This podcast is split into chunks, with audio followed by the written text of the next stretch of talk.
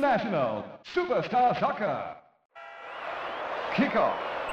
Saudações ouvintes, sejam bem-vindas e bem-vindos a mais uma edição do podcast Cenários, o programa que conta tudo sobre as partidas que marcaram a história do futebol, que nos ajudam a contar e a entender como o esporte chegou até a forma como ele é praticado hoje. Essa já é a nossa vigésima edição, é, então convido a todos desde já para conferirem no seu feed, né, do, do seu player favorito de podcast. O podcast Cenários tem outros 19 programas lá sobre os temas dos mais variados possíveis, né? Tem jogo de seleção, jogo de clube, jogo de futebol nacional, futebol brasileiro, jogo de futebol sul-americano, futebol europeu. Realmente já temos aí 19 edições das mais variadas. E você que nos acompanha sabe que de 5 em 5 edições o nosso tema é um título da seleção brasileira. Começamos lá na, edição de número 10, quando fizemos nossa homenagem ao Pelé, falando da Copa de 58. Na edição número 15, falamos da Copa de 1962. E agora, na vigésima edição, falamos da Copa de 1970. Então, o tema do nosso programa hoje é a final do Mundial do México. O Brasil conquistou o tricampeonato e né, é um dos jogos mais ricos dentro e fora de campo da história do nosso esporte. Vai ter muita história para a gente contar aqui, então já vou adiantando para você acompanhar a gente até o final hoje. Meu nome é Bernardo Estilac e, como sempre, estou aqui com Bruno Morelli. E aí, Brunão, é, chegamos, enfim, à seleção do tricampeonato. É, falamos já de 58, né? Muita gente discute se essa foi a maior seleção da história. Passamos por 62, um período é, né, de, de, de, ausências na seleção, o Pelé baleado, a Copa de 66 muito conturbada, foi tema, não com seleção brasileira, mas também até da nossa última edição. E agora vamos falar de um time recheado de craques que está na briga aí para ser a maior seleção da história. De fato, Bernardo, é... bom dia, boa tarde, boa noite aos nossos ouvintes. É... Essa seleção, para mim, é a melhor seleção de todos os tempos. Né? A seleção de muita qualidade técnica e que teve ali realmente adversários duros e venceu todos os jogos, né? É, ao contrário da seleção de 58, de 62, que né, tiveram ali os seus empatezinhos no meio do caminho, essa seleção venceu todos os jogos, né? E não foi só mamata, né? Pegou a Inglaterra, é, pegou o Uruguai, venceu a Itália na final com muita propriedade. Então, assim, é, é uma seleção muito interessante de, de se assistir, né? É um privilégio a gente hoje poder assistir essa seleção de 70 e ver, né, o, quão bons realmente eram Pelé, Gerson, Tostão, o, até o Rivelino, né, que a gente vai falar, ele jogou até um pouco deslocado de função, mas era realmente um elenco muito bom e até revolucionário taticamente de uma certa forma, né? Ainda que involuntariamente, né? O Pelé, o Zagallo conseguiu é, revolucionar o futebol em termos de tática, né? O, o Zagallo que é o aniversariante do, do dia, né? Hoje nós gravamos na segunda-feira, 9 de agosto. Hoje, aniversário de 89 anos do velho lobo Zagalo. Perfeito. A gente vai tratar sobre isso né, de forma mais aprofundada ao longo do podcast, mas já vou dar o meu alô ao Paulo Madri, que, como sempre, está aqui com a gente também, falando sobre essa questão tática, né? É, esse a gente gosta de trazer os jogos aqui e de fazer um paralelo que ajuda, que mostra, né, por que, que esses jogos são importantes e por que, que vale a pena a gente ter o trabalho de fazer o, o programa e você é, deveria ouvir até o final, né? E, e, um dos motivos é essa é uma das seleções mais relembradas da história, principalmente naqueles casos em que um técnico tem que quebrar a cabeça para utilizar dois jogadores muito talentosos, mas que acabam tendo conflito de posição. Invariavelmente, principalmente no Brasil, claro, é, sempre lembram, né? Ah, mas não pode colocar dois jogadores na mesma função juntos. E o que, que e o Brasil de 70, que tinham cinco camisas 10 jogando no, juntos ali no ataque, né? Então, é, isso dá uma dimensão também de por que é importante falar sobre a final da Copa de 70 e principalmente sobre a seleção brasileira, né, Paulo? Ah, sim, sem dúvida. É, é o grande exemplo, né? Embora seja é, já faz tempo, né? Já faz 51 anos, é um grande exemplo aí de, de que na verdade é, eu, eu tenho para mim que a obrigação de um treinador é dar um jeito de colocar é, seus jogadores mais talentosos em campo. Como ele vai fazer, não, não, não importa, mas é, os mais talentosos têm que jogar. É, e, e foi isso que foi feito, porque é, o Tostão até fala é, num, num livro dele que eu, que eu li, que me vai esquecer o nome, é, Tempos Sonhados, Tempos Perdidos, eu acho. Tempos vividos, é, sonhados e perdidos. Isso, vividos, sonhados e perdidos. E ele fala, pô, eu, eu, é, eu disputava a posição com o Pelé, obviamente eu seria reserva. De repente eu comecei a jogar bem e o Zagallo eh, se viu na obrigação de, de achar um lugar e, e achou lugar para o Tostão ali na frente. E o Gerson também é, jogando muito é, de segundo, quase de segundo homem ali de meio, né? A gente vê o Gerson bastante combativo, o Brunão falou, o Rivelino deslocado também, é, ali pelo lado, pelo lado esquerdo, né? Mas é, o, Zagallo fez funcionar. É, é, e é isso. Por exemplo, um exemplo mais contemporâneo. É, o Flamengo do Jorge Jesus.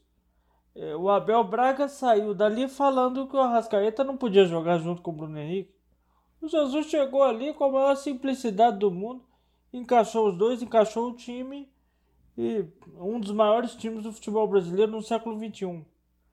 Então, é, e voltamos a 70, que talvez seja o maior expoente disso, de que o talento prevalece, porque essa seleção é, nunca houve tanto talento por metro quadrado num campo de futebol quanto nesse 11 do, do Brasil. Bom, é, antes de passar a bola para o Bruno trazer para a gente o pré-jogo que antecedeu a grande decisão de 70 e a gente perceber que por mais que tenha acontecido essa reunião de talentos, o processo não foi nada natural, né? Foi um processo muito tumultuado. Vou fazer aqui o, o serviço de sempre, né? Convidar a todos que nos ouvem agora a nos seguir nas redes sociais, no Instagram, arroba podcast e no Twitter, arroba pod se escreve com E-S-C-N-A-R-I-O-S. É, convido também novamente a seguir o feed do podcast no seu player favorito. Lá, de cada, a cada 15 dias, na quinta-feira, sobe uma nova edição e você pode conferir também, como eu disse, as 19 edições anteriores a esse programa. Tem muita informação lá e à medida que a gente vai aumentando o nosso repertório, né, os programas acabam também dialogando. Sem mais delongas, a bola agora é de Bruno Morelli para trazer para a gente o cenário do pré-jogo, o cenário que levou até o nosso objeto de, de, em que nos debruçaremos mais profundamente, que é a final da Copa do Mundo. É isso aí, Bernardo. Vamos lá, como rotineiramente, passar pelas efemérides do ano de 1970. Nós tivemos aí a independência de Fiji, é, Salvador Allende foi eleito presidente do Chile, teve o fim da banda Beatles, também teve a formação das bandas Queen e Aerosmith, e é fundado o New York Cosmos, o time para onde o Pelé migraria ali nos anos finais de sua carreira nos Estados Unidos.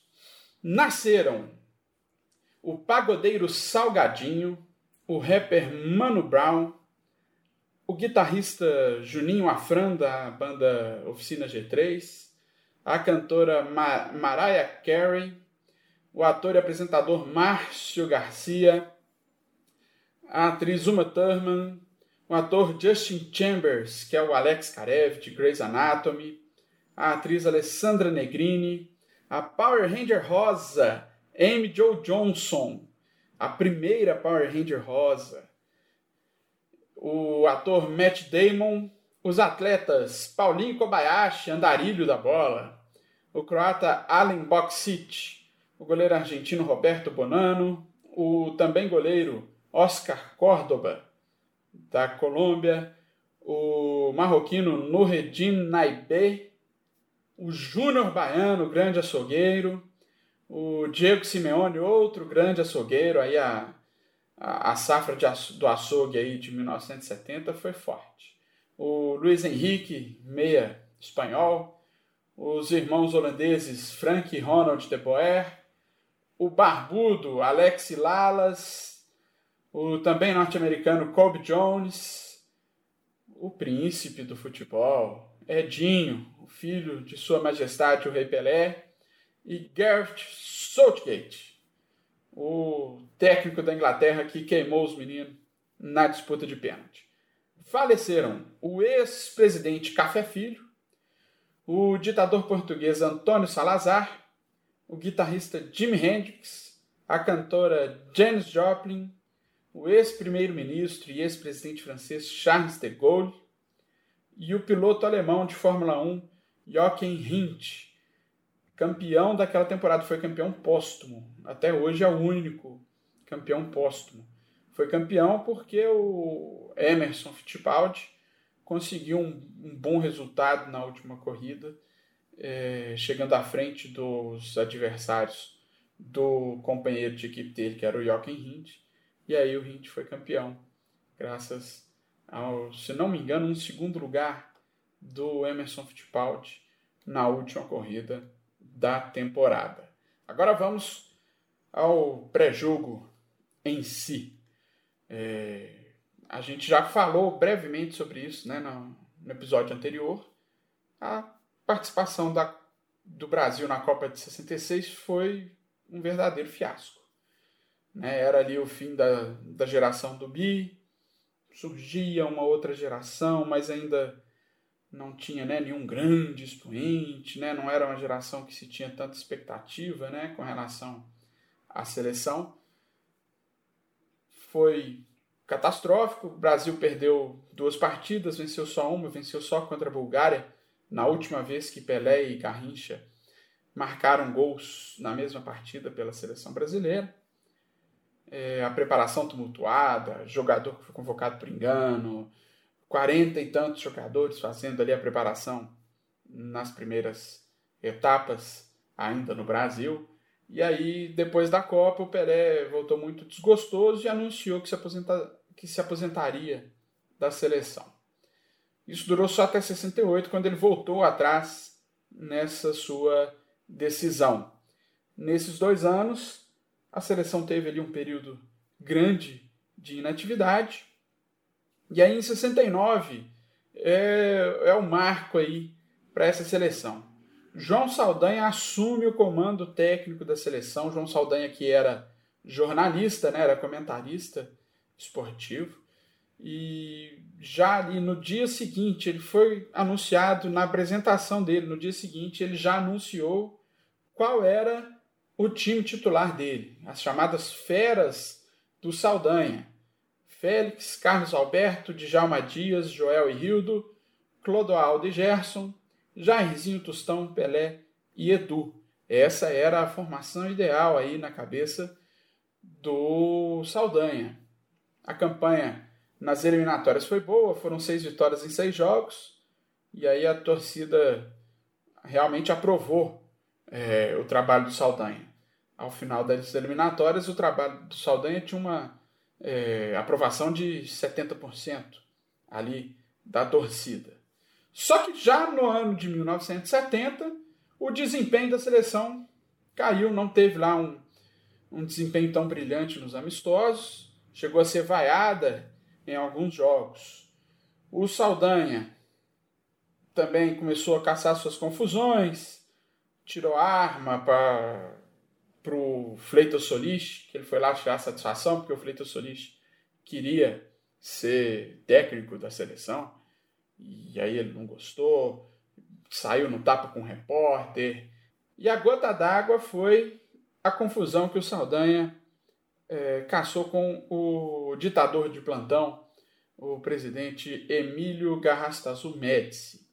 O Médici era grande fã do Dario, o Dada Maravilha. E aí a imprensa começou, pô, Saldanha, o presidente quer o Dario e tal. E aí ele falou, ó, o presidente escala o ministério, que a seleção escala eu.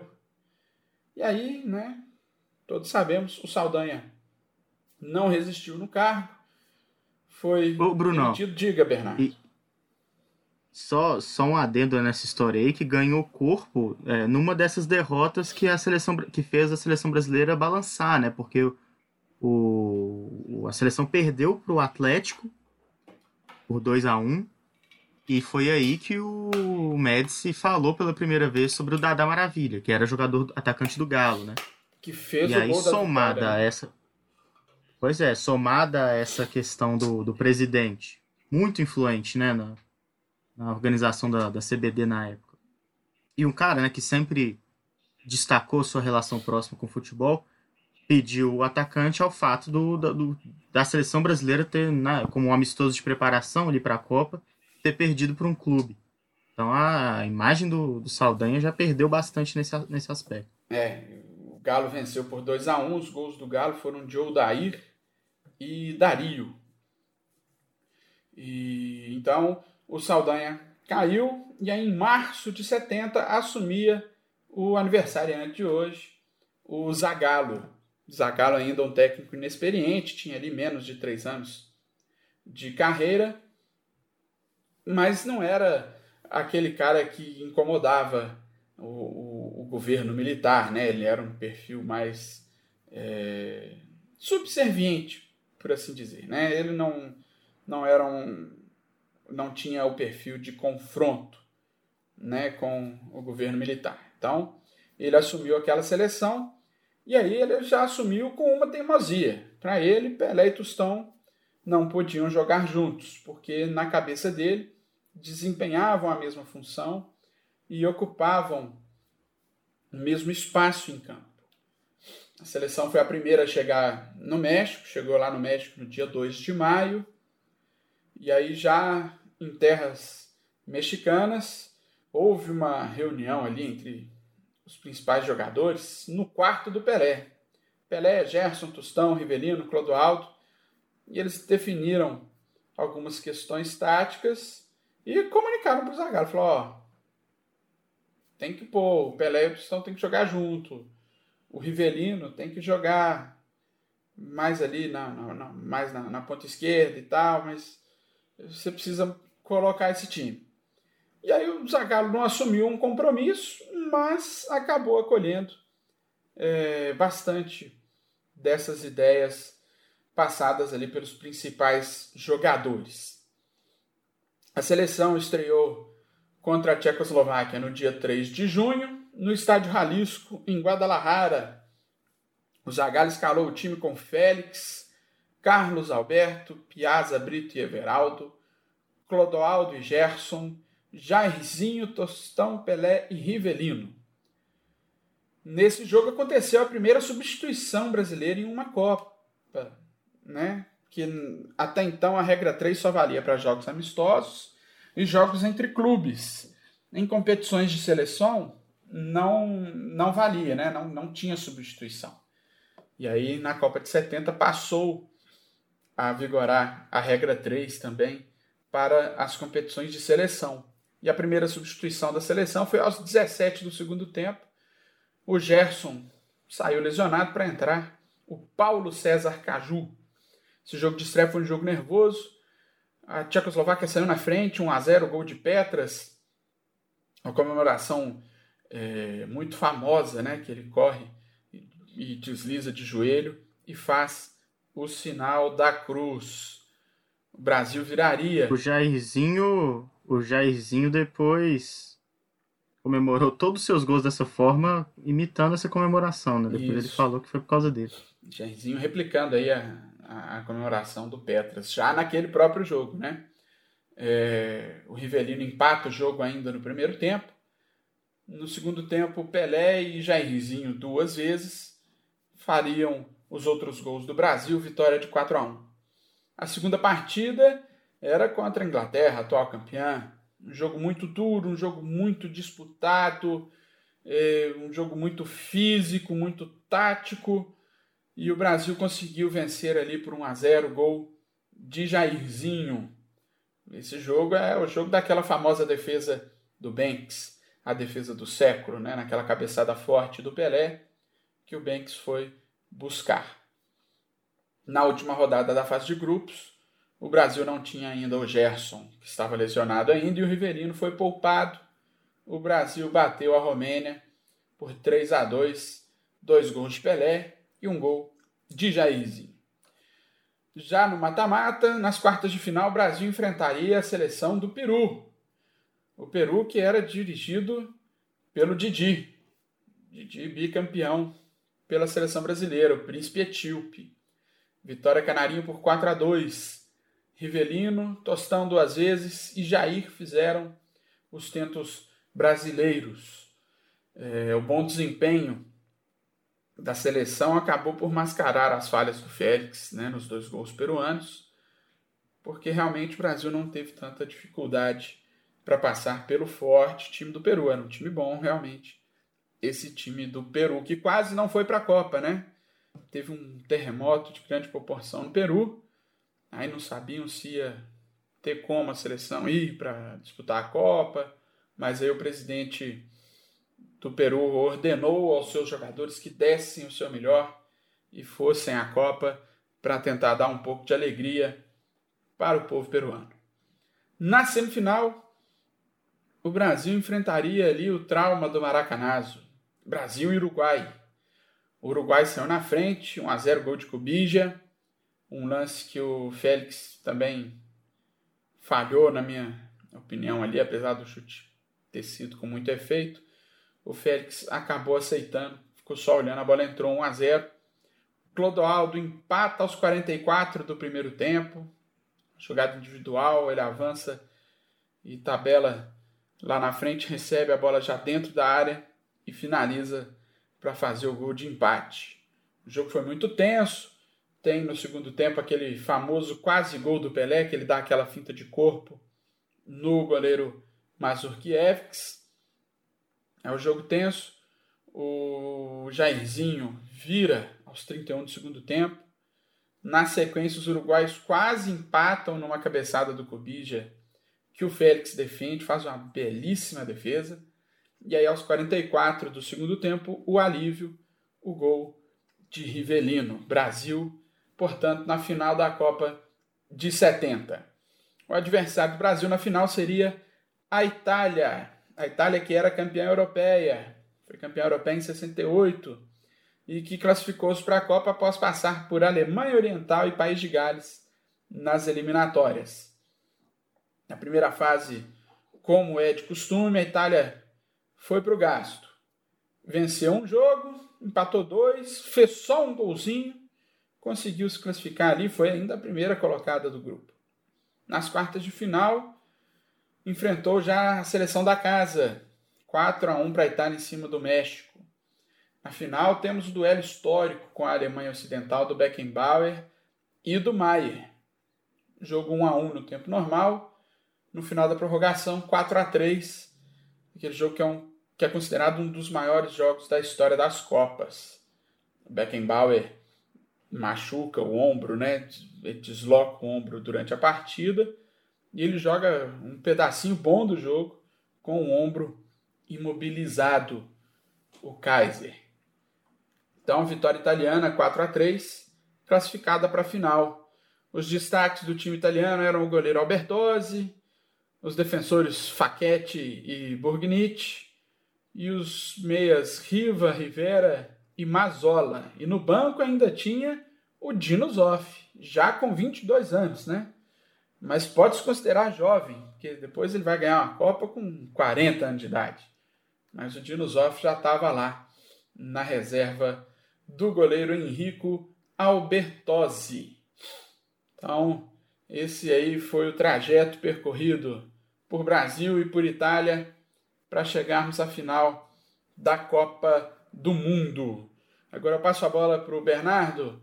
Bernardo, traz aí para a gente a escalação da seleção brasileira que enfrentaria a Itália na final da Copa de 70. Vamos lá então para a seleção do Brasil, escalada sim por Zagallo. O goleiro era o Félix, jogador do Fluminense. Na lateral direita, Carlos Alberto Torres, atleta do Santos.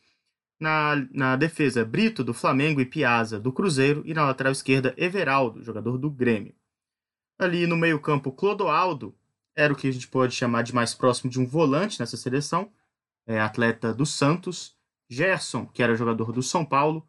Rivelino, atleta do Corinthians ali pelo lado esquerdo. Jairzinho, mais pela ponta direita, jogador do Botafogo.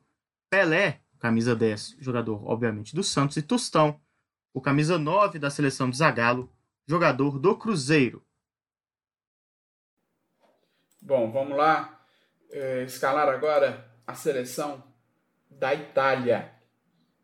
A Itália que foi com o goleiro Albertosi, que era do Cagliari, o Burgnit, lateral direito da Inter de Milão, na zaga Roberto Rossato do Milan e Pierluigi Cera do Cagliari e na lateral esquerda Giacinto Facchetti da Inter de Milão. No meio-campo Bertini, também da Inter, Domenghini do Cagliari, Mazzola da Inter e Desiste da Fiorentina. A dupla de ataque era Didi Riva do Cagliari e Roberto Boninsenha também do Cagliari. Essa aí a seleção da Itália. Paulo Madri, o que, que a gente pode poderia esperar né, dessas duas escalações enviadas a campo aí nessa final da Copa do Mundo?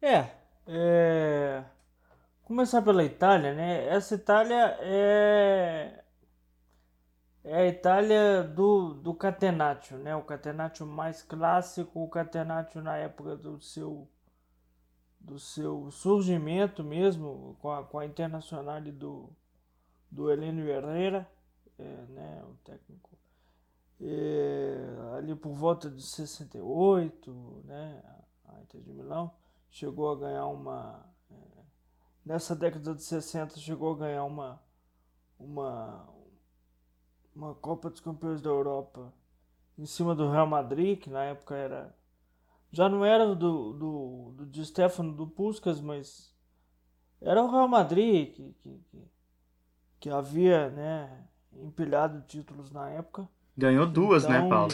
63, 64 e 64, 65. O argentino é. é histórico lá. É, pois é. E nessa época, eu tô, tô falando do, do Real Madrid porque é, o Madrid ganhou todas de 55 a 60 e voltaria a ganhar em 66. Então, é, ganhar uma Champions League em cima do Real Madrid, se até hoje é a notícia, na, naquela época era mais ainda. E é, teve sua história, teve suas glórias, o Bernardo mencionou, e baseado num, sistema de marcação individual, né? Que hoje a gente vê menos acontecendo, mas baseado no sistema de marcação individual. E bom, e o Brasil é, é a questão que a gente falou do encaixe dos talentos. Né? O Brasil é, passou por um. É, o Tostão fala que ele é, sofria certa. Ele sentia né, que ele poderia perder a posição é, ali, ali no decorrer da Copa, até que veio o jogo contra o Peru, que foi o melhor jogo dele na Copa, e ele se firma definitivamente na seleção até o final. Mas é, teve um momento em que ele se sentiu é, pressionado, é, sentiu que poderia perder a posição mas porque, porque o Zagallo nunca teve convicção nessa, nessa formação. é como, como o Brunão bem disse, essa questão veio dos jogadores. Então, para o Zagallo trocar não custava muito, né? Mas funcionou, funcionou bastante bem. É, Deu-se a melhor seleção da história, simplesmente, né? E e bom, não tem muito o que falar, né? Exceto pelo fato dos, dos caras estarem é, meio fora de posição e de ter uma mobilidade muito interessante, porque tinha muita ultrapassagem, principalmente do, do, do, do Carlos Alberto, que era o lateral mais ofensivo, né? E fazia dobra com, com o Jairzinho. E, e, e essa dobra, inclusive, funciona num lance de gol, a gente vai ver. Né? Era um time muito móvel, né? É, o Rivelino, por exemplo, é teoricamente meio esquerda, mas aparece pelo meio, apareceu pela direita. O, o Pelé, bastante livre também, muitas vezes aparecendo na área, ocupando espaço de centroavante, porque o Tostão saía dali. Né? É, o Gerson, como eu já havia falado, é, jogando mais atrás e, e, e, com perfil um pouco mais combativo, sendo ali o segundo homem do lado do Clodoaldo, é claro que isso ocasionava espaços em alguns momentos no meio de campo da seleção brasileira. O Gerson não é um, um volante, né? e o Clodoaldo não dava conta sozinho. Mas a gente vê o Gerson combatendo, e o interessante do Gerson jogando atrás é, é, a, é a liberdade maior que ele tinha para fazer os lançamentos que ele, que ele tanto, tanto gostava, né? que tanto marcaram, aqueles lançamentos longos de, de 40 metros que até hoje se fala e que realmente aconteciam. Então, é, em termos de funcionamento, é uma seleção muito interessante porque é, foge ao óbvio, né? É, mas funcionou muito bem. É, eu digo não tenho o que falar porque é, hoje é, é, fácil de ver e olhar e falar: bom, os caras são, são monstros e o time era espetacular. Né? Não tem nem o que falar olhando para essa escalação aqui. Mas em termos de funcionamento é muito interessante e dá, dá pano para manga, se eu não me engano, o Bernardo pode falar melhor. Rendeu um capítulo inteiro na, na, na Pirâmide Divertida, que é meio que uma bíblia contemporânea da, da tática no futebol. Né? Então é, é um time muito interessante. É, é, e acho que você falou que o Gerson não era volante, jogou mais recuado, e o Piazza também não era zagueiro, né? Ele era um jogador mais de meio campo, um volante que foi recuado para a defesa também. Então, é outro ponto aí que mostra como que essa seleção primava mesmo pela qualidade técnica em todos os setores. E só para acrescentar uma informação interessante que eu li pesquisando aqui para o programa, é um trecho. Eu tenho usado bastante, né? Esses fascículos que a Placar lançou em 2006 sobre a história da Júlia Simê. Um trecho que fala o seguinte: ó, havia evidente suspeita de que Gaza. Isso foi para preparação para jogar contra a Áustria, o último amistoso antes de viajar para o México. Havia evidente suspeita de que Zagallo pretendia escalar o ataque alvinegro, Rogério, Gerson, Roberto, Jairzinho e Paulo César, com a eventual adição de Pelé ou Tostão, né, como já foi destacado os dois não jogariam juntos. Mas essa alternativa não tinha apoio popular. Uma pesquisa da revista Placar, recém-inventada na época, né, mostrava que 77% dos entrevistados queriam o Rivelino no time. No ataque, Pelé e o Tostão eram os preferidos. E o Tostão até mais que o Pelé, tinha 84% dos votos e o Pelé 73%. É, é um Zagalo é, que a gente pensa suscetível, né, até uma pesquisa, suscetível ao, ao presidente na época da ditadura, a gente até consegue entender melhor. Mas um Zagallo que depois, até mesmo depois dessa Copa, se mostrou um cara muito mais linha dura, né? Um cara que não costumava dar muita bola porque a imprensa achava. É um cara talvez até pela pela pressão de estar tá começando a trabalhar como técnico e ter tanta gente boa nas mãos ali no elenco, um cara que foi suscetível até a pesquisa da revista Placar, né? Teve esse papo do, do Pelé e tal, o, que o Brunão trouxe pra gente, mas que era também. É, tinha o um aval, né? tinha um respaldo popular, porque a galera queria ver as feras todas em campo. o fato, né, também de serem jogadores. O Rivelino tinha esse apoio popular gigantesco, a gente sabe que muito é por conta da torcida do Corinthians. E mas aí o Gerson no São Paulo, Jairzinho no Botafogo, Pelé no Santos, Tostão no Cruzeiro. Todo mundo ali era craque de uma grande torcida. Então, a pressão para ver a galera em campo era era grande também. E claro, né, talento total do Zagallo em conseguir perceber as pressões e ajustar de uma forma que funcionou em campo. É, e, e o Zagallo também ele estava sucedendo um técnico que caiu porque bancou demais as suas próprias convicções, né? Sim, é. Então, é, e o Saldanha, vale lembrar também que foi um cara que chegou à alta cúpula do Partido Comunista, né? Sim. Na época o Partido Comunista já tinha entrado em, em na ilegalidade. ilegalidade, né, em 1970. Mas um cara que tem esse passado militante também que devia estar incomodando bastante o, o governo militar. Talvez essa história do Dadá também tenha sido só um subterfúgio para uhum. tirar o cara de vez. Exatamente. Até porque o Dadá, é, ele era um. Não era um cara de muito refino técnico, né? Mas era um grande goleador, né? E estava ali no auge da sua carreira, né? Ele que depois, no ano seguinte, seria campeão brasileiro com o Atlético e seria o artilheiro, né? Ele que foi artilheiro do Campeonato Brasileiro três vezes, né? Então, o Dario realmente era um grande jogador, talvez não um craque, mas era um grande goleador. Deixa eu retificar aqui, porque que a Internacional ganhou sim do Real Madrid de, de Puskas e de Stefano. Estou aqui no, no, no, site da UEFA. Eu tinha Puskas de Stefano, Rento, tinha o, o, o, Santa Maria, tinha o Amâncio.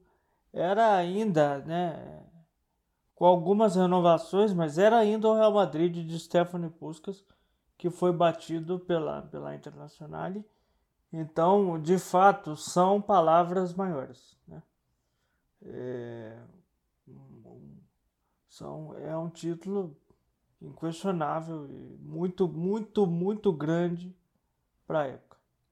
Mais um peso, então, né, para essa seleção italiana que aumenta ainda mais o louvor do, do, título brasileiro, que a gente vai contar a partir de agora. Ah, e você talvez possa ter estranhado a quantidade de atletas do Cagliari, né, que a gente falou na, na seleção italiana, era o atual campeão italiano, na temporada 69-70. Então, era um time muito forte. Bateu, por exemplo, essa Internazionale, que também cedeu muitos jogadores ao time finalista. Bom, na cidade do México, estádio Azteca, o árbitro da Alemanha Oriental, Rudi Glockner, apitou o início da partida para Brasil e Itália no dia 21 de junho de 1970, ao meio-dia. É, imagina o calor, né? Bom, e logo aos dois minutos a gente já tem a primeira grande chegada da partida e ela foi da Itália. O Riva recebeu pelo meio, avançou e arriscou da intermediária. O goleiro brasileiro Félix espalmou e mandou a bola para escanteio. Você já ouve esse primeiro grande lance do jogo na voz de Bruno Morelli. Vai avançando a equipe italiana pelo lado direito do campo de ataque. Atenção, Burgnit tem o domínio. Faz o passe, bola lá na ponta, dominando o Mazola. Fez o corte, tocou no meio para Riva. Dominou, ajeitou, bateu de longe. Espalma, Félix! Manda para escanteio o goleiro brasileiro. Primeira chegada de perigo. É da seleção italiana o chute de longe do Riva. O Félix espalmou, mandou para corner. Um minuto depois foi a vez do Brasil chegar. O Pelé sofreu falta de Bertini pelo lado direito. Quem foi para a bola era ninguém menos que o Rivelino, que ganhou o apelido de patada atômica dos mexicanos já nessa Copa. Né? Bateu direto e o Albertosi apenas encaixou. Aos quatro minutos, o Mazola errou na saída de bola. O Pelé ficou com ela e chutou da entrada da área, mas a bola saiu sem força.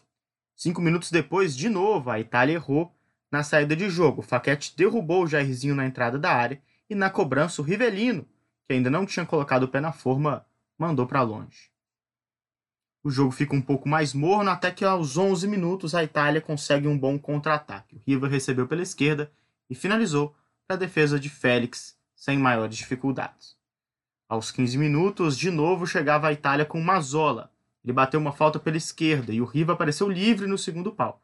Acabou cabeceando para fora em lance em que o árbitro já marcava impedimento. De qualquer forma, susto para a defesa e para a torcida brasileira.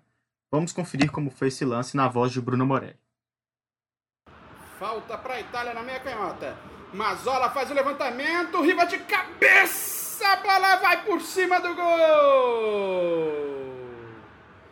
Cabeceou para fora o Riva, mas já não valia mais nada. Já era marcada a posição de impedimento do avante italiano, mas chega com perigo novamente a seleção da Itália. E a seleção se recuperou bem desse susto inicial. Três minutos depois, aos 18 da segunda etapa, o Rivelino acertou um excelente cruzamento de primeira da esquerda e encontrou a cabeça do rei do futebol, que subiu muito, muito mais alto que a defesa. Uma foto histórica, testou com força para abrir o placar. Vamos ouvir cada detalhe do gol do Rei Pelé. Sai para o jogo a seleção brasileira com Rivelino, acionando Everaldo lá na meia canhota. Se apresenta o lateral brasileiro, faz o passe de primeira bola para o Tostão, dominou na ponta canhota, vai para cima da marcação do Rossato. Ainda o Tostão carregou, dançou na frente do marcador, faz o cruzamento, afasta de cabeça o Faquete. A bola sai pela linha de lado, arremesso manual para a seleção brasileira, lá do lado esquerdo. Atenção, Tostão fez o cruzamento, a cobrança, cruzamento de primeira do Rivelino, Pelé de cabeça! Gol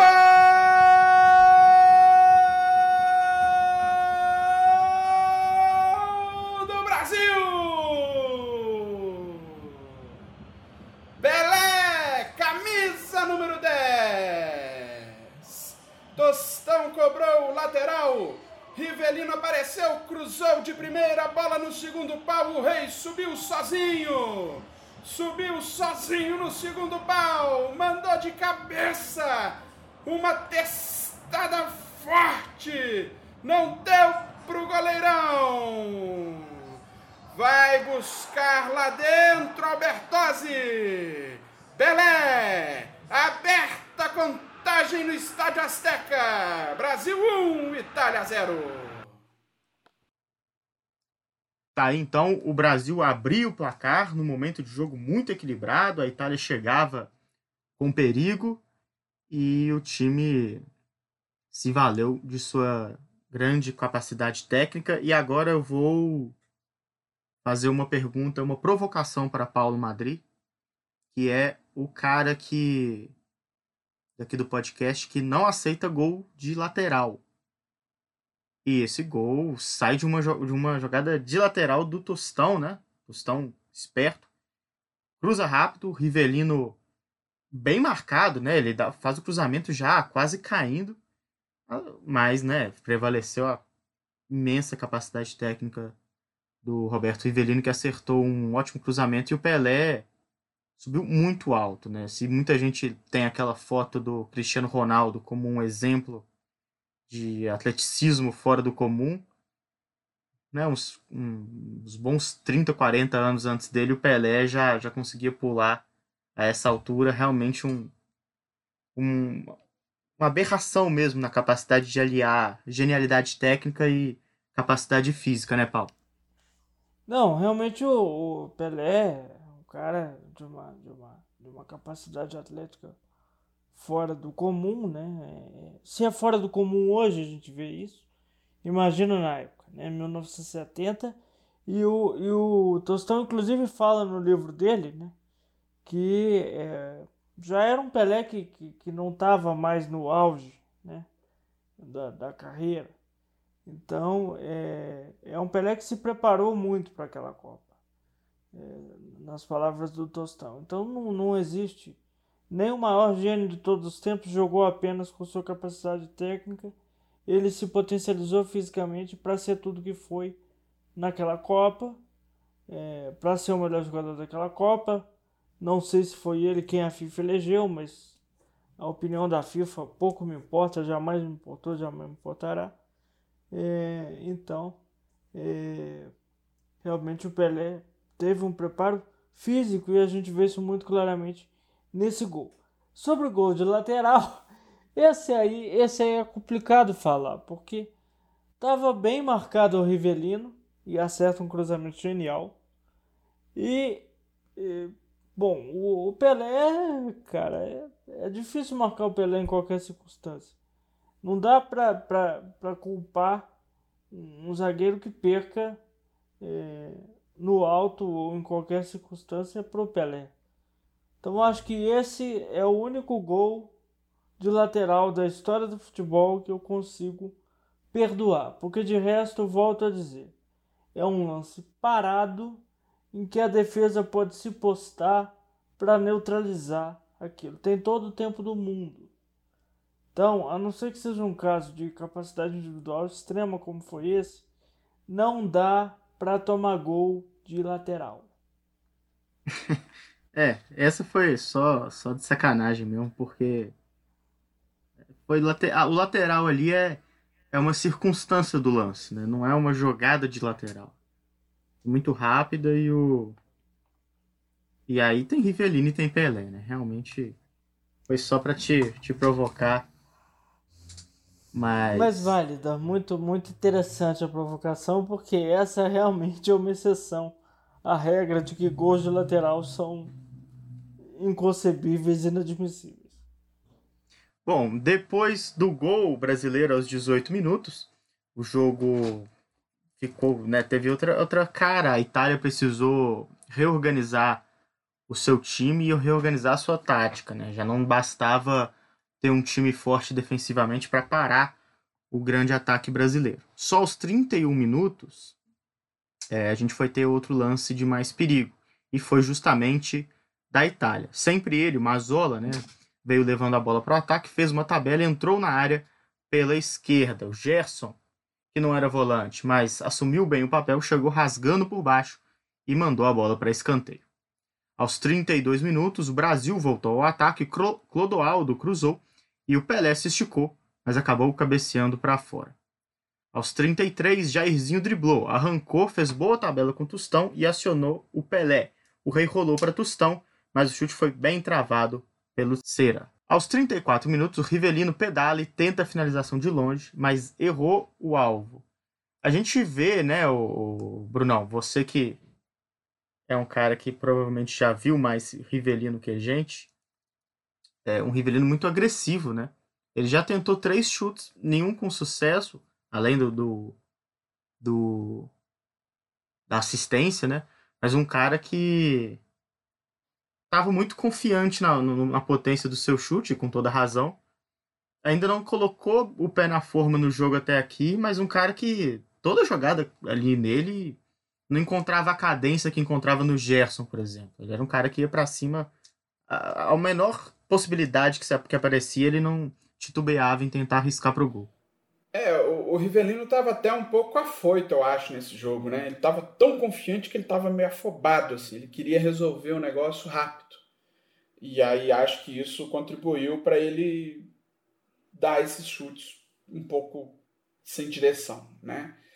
Mas ele realmente era um jogador diferente é, do, dos meias daquela época, porque os dribles eram mais longos e o Rivelino era um jogador de drible curto, né? O, o elástico, né? É, os dribles do Rivelino eram dribles de, cur, de, de curto espaço e, e ele era muito incisivo, ele finalizava bastante, ele entrava na área, é, ele não era só aquele cara que fazia os lançamentos, ele fazia os lançamentos também. Mas ele tinha esse diferencial. Eu acho que até por isso é que deu certo essa formação da seleção sem um ponta esquerda de ofício. Porque o Rivelino, quando ele estava com a bola, ele se tornava lá o, o ponta esquerda. Quando ele estava sem a bola, ele era o quarto homem do meio de campo ali que ajudava a fechar o, o avanço italiano. Então, é, muito agressivo, de fato, o Rivelino, e de um temperamento muito forte, né? Era um jogador muito brigador, né? Ele tinha esse componente que a torcida corintiana sempre admirou, que é esse componente dessa raça, essa vontade, né? E não é à toa que ele era chamado o reizinho do parque, né? Ele conseguiu ser ídolo do Corinthians numa época de, de seca, porque ele não ganhou um título no Corinthians e era o ídolo do Corinthians e era considerado o segundo jogador do país, atrás só do Pelé nessa época, né? E, então acho que isso só mostra o, o tamanho do Rivelino para o futebol mundial, né? O, a, gran, a real grandeza de Roberto Rivelino. Realmente um, um craque espetacular. E só é, destacando dois pontos aqui. É, talvez por isso até, por essa característica, né, em que, é, que tenha determinado que, sendo Rivelino e Gerson meias, o Rivelino jogasse mais adiantado e o Gerson jogasse mais atrás. O Gerson com mais característica de armador, com passe mais longo, é, precisava de mais espaço até para enxergar o jogo, né? Então, é, isso, talvez isso tenha determinado exatamente onde cada um ia jogar. E é, só mais um ponto, eu não sei se você, Bernardo, que também viu menos, né, o Rivelino também tinha essa, essa imagem, mas eu me surpreendi com esse Rivelino é, driblador, é, não tanto pelo chute de fora da área, mas é, me surpreendi pelo, pelo, pelo Rivelino driblador, porque eu imaginava que fosse um cara é, mais parecido com o Gerson, sabe? Um meia mais clássico e que a agressividade viesse do Pelé, do Tostão. Eu, eu imaginava ele de, de outra forma. É, e. Bom, se tinha alguém. Acho que não, existe, não existia, e talvez nunca existiu, no mundo alguém com mais capacidade de, de tratar sobre polivalência na ponta esquerda do que o Zagallo, né? Esse quebra-cabeça ele deve ter montado com alguma tranquilidade. De novo, convido ao ouvinte que deu uma chegada lá na nossa décima edição, quando a gente falou do título brasileiro de 58, esse foi um dos temas que a gente tratou, né? Como o Zagallo é, foi tecnicamente imprescindível para o título, por ser um cara na ponta esquerda naquela época, mas que fazia muito bem a função de voltar, de marcar. É, e aí ele atribuiu essa sua capacidade de forma brilhante, como o Paulo bem ressaltou, organizando Gerson e Rivelino na mesma equipe de forma muito bem montada, né? muito bem engrenada. É, muito orgânica, de fato. Bom, mas vem aí então, depois dessa chegada do, do Rivelino aos 34, o balde de água fria na seleção brasileira. Aos 37 minutos, o Clodoaldo tentou uma chaleira ali, um passe de calcanhar, vacilou e perdeu a bola para o Boninsenha, que avançou em direção ao gol. O Félix saiu mal, para mim até de forma disparatada, né, e sem desesperada, né? Não tinha necessidade, foi para fora da área, facilmente foi driblado pelo atacante italiano que mandou pro gol vazio e empatou a partida. Vamos conferir a narração de Bruno Morelli do gol de empate da Itália, Boninsenha mandando pro fundo das redes brasileiras. Afasta a zaga italiana no bicão. A bola vai sobrando lá na lateral esquerda pro Everaldo. Ele toca curtinho com o Piazza faz a inversão de jogada, o Brito toca de cabeça, a bola fica ali pro Clodoaldo, tentou de calcanhar, perdeu a bola, olha o Bolincenha, passou pelo Piazza, tirou do goleiro, atenção, vai fazer, bateu, é gol da Itália! Boninsenha, camisa número 20. Na bobeada tremenda da defesa brasileira. Piazza fez o passe alto o Brito cabeceou a bola meio baixa. O Clodoaldo tentou dar um toque de calcanhar e acabou perdendo para o Boninsenha. Boninsenha dominou, limpou o Piazza. O Félix saiu desesperado do gol. Se empolou ali com o Brito. E na sobra, Boninsenha conseguiu ainda tirar do goleiro do Brito e bater para o fundo do gol. Empatado o jogo no Azteca. Brasil 1, Itália também 1.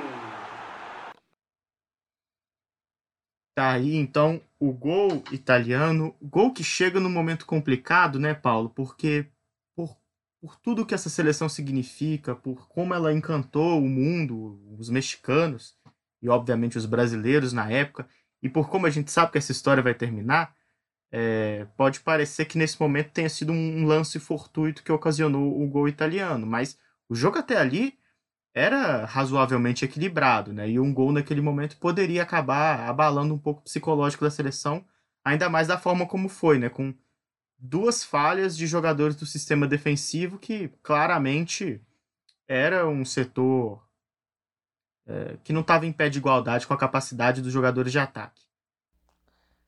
É, é... Diga de passagem, essa questão da defesa não estar tá em pé de igualdade com o setor de ataque é até compreensível, porque olha o setor de ataque.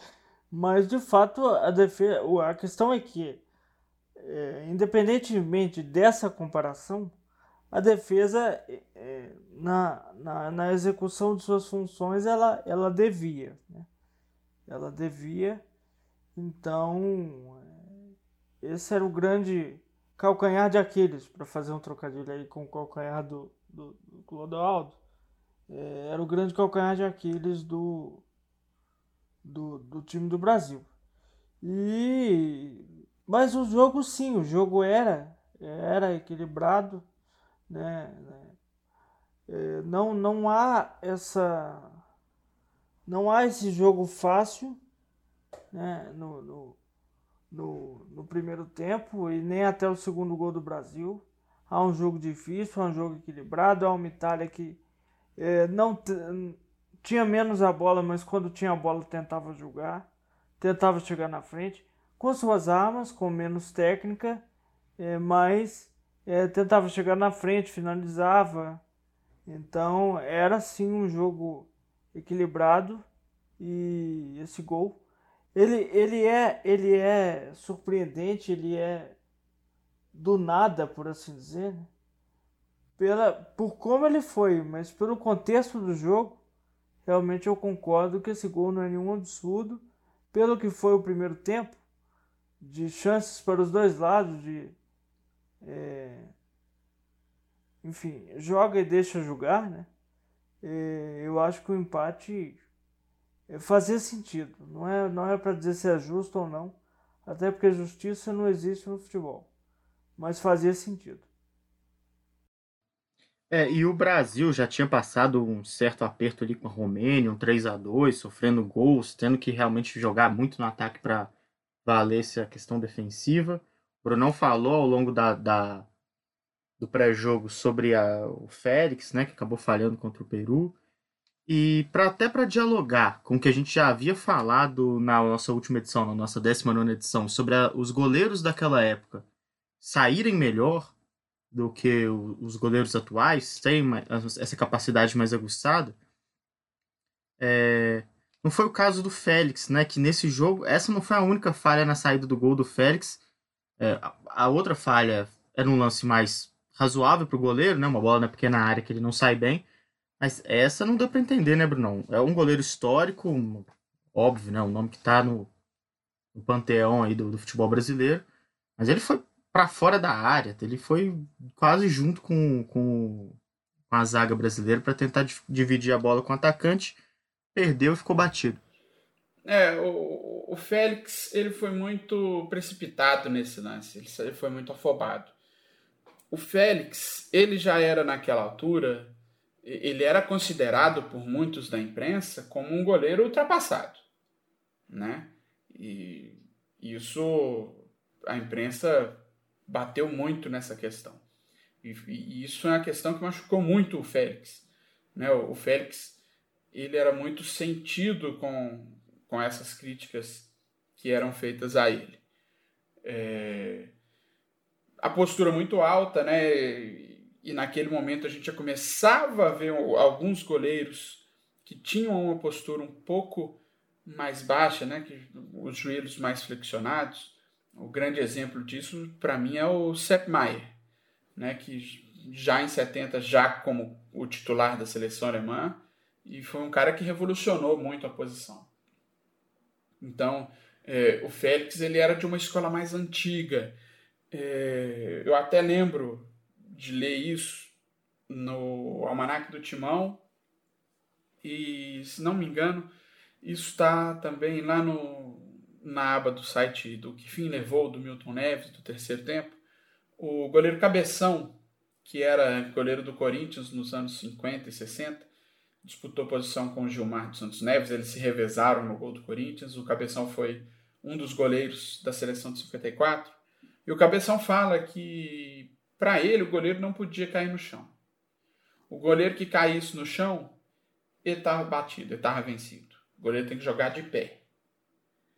E o Félix é um pouco essa escola lá do final dos anos 40, começo dos anos 50, que tinha muito. É, a gente falou do Gilmar dos Santos Neves também, que ele tinha uma postura mais alta, né? E também, então, era de uma escola mais antiga e que em 70 já era uma escola que estava ficando um pouco mais ultrapassada, né? E, e o, o Félix ser chamado de, de ultrapassado foi uma coisa que doeu tanto nele que durante a Copa inteira criticaram porque Félix era um dos poucos goleiros da Copa de 70 que não usava luvas. E aí ele foi para a final e falou: Eu vou usar luva aqui agora.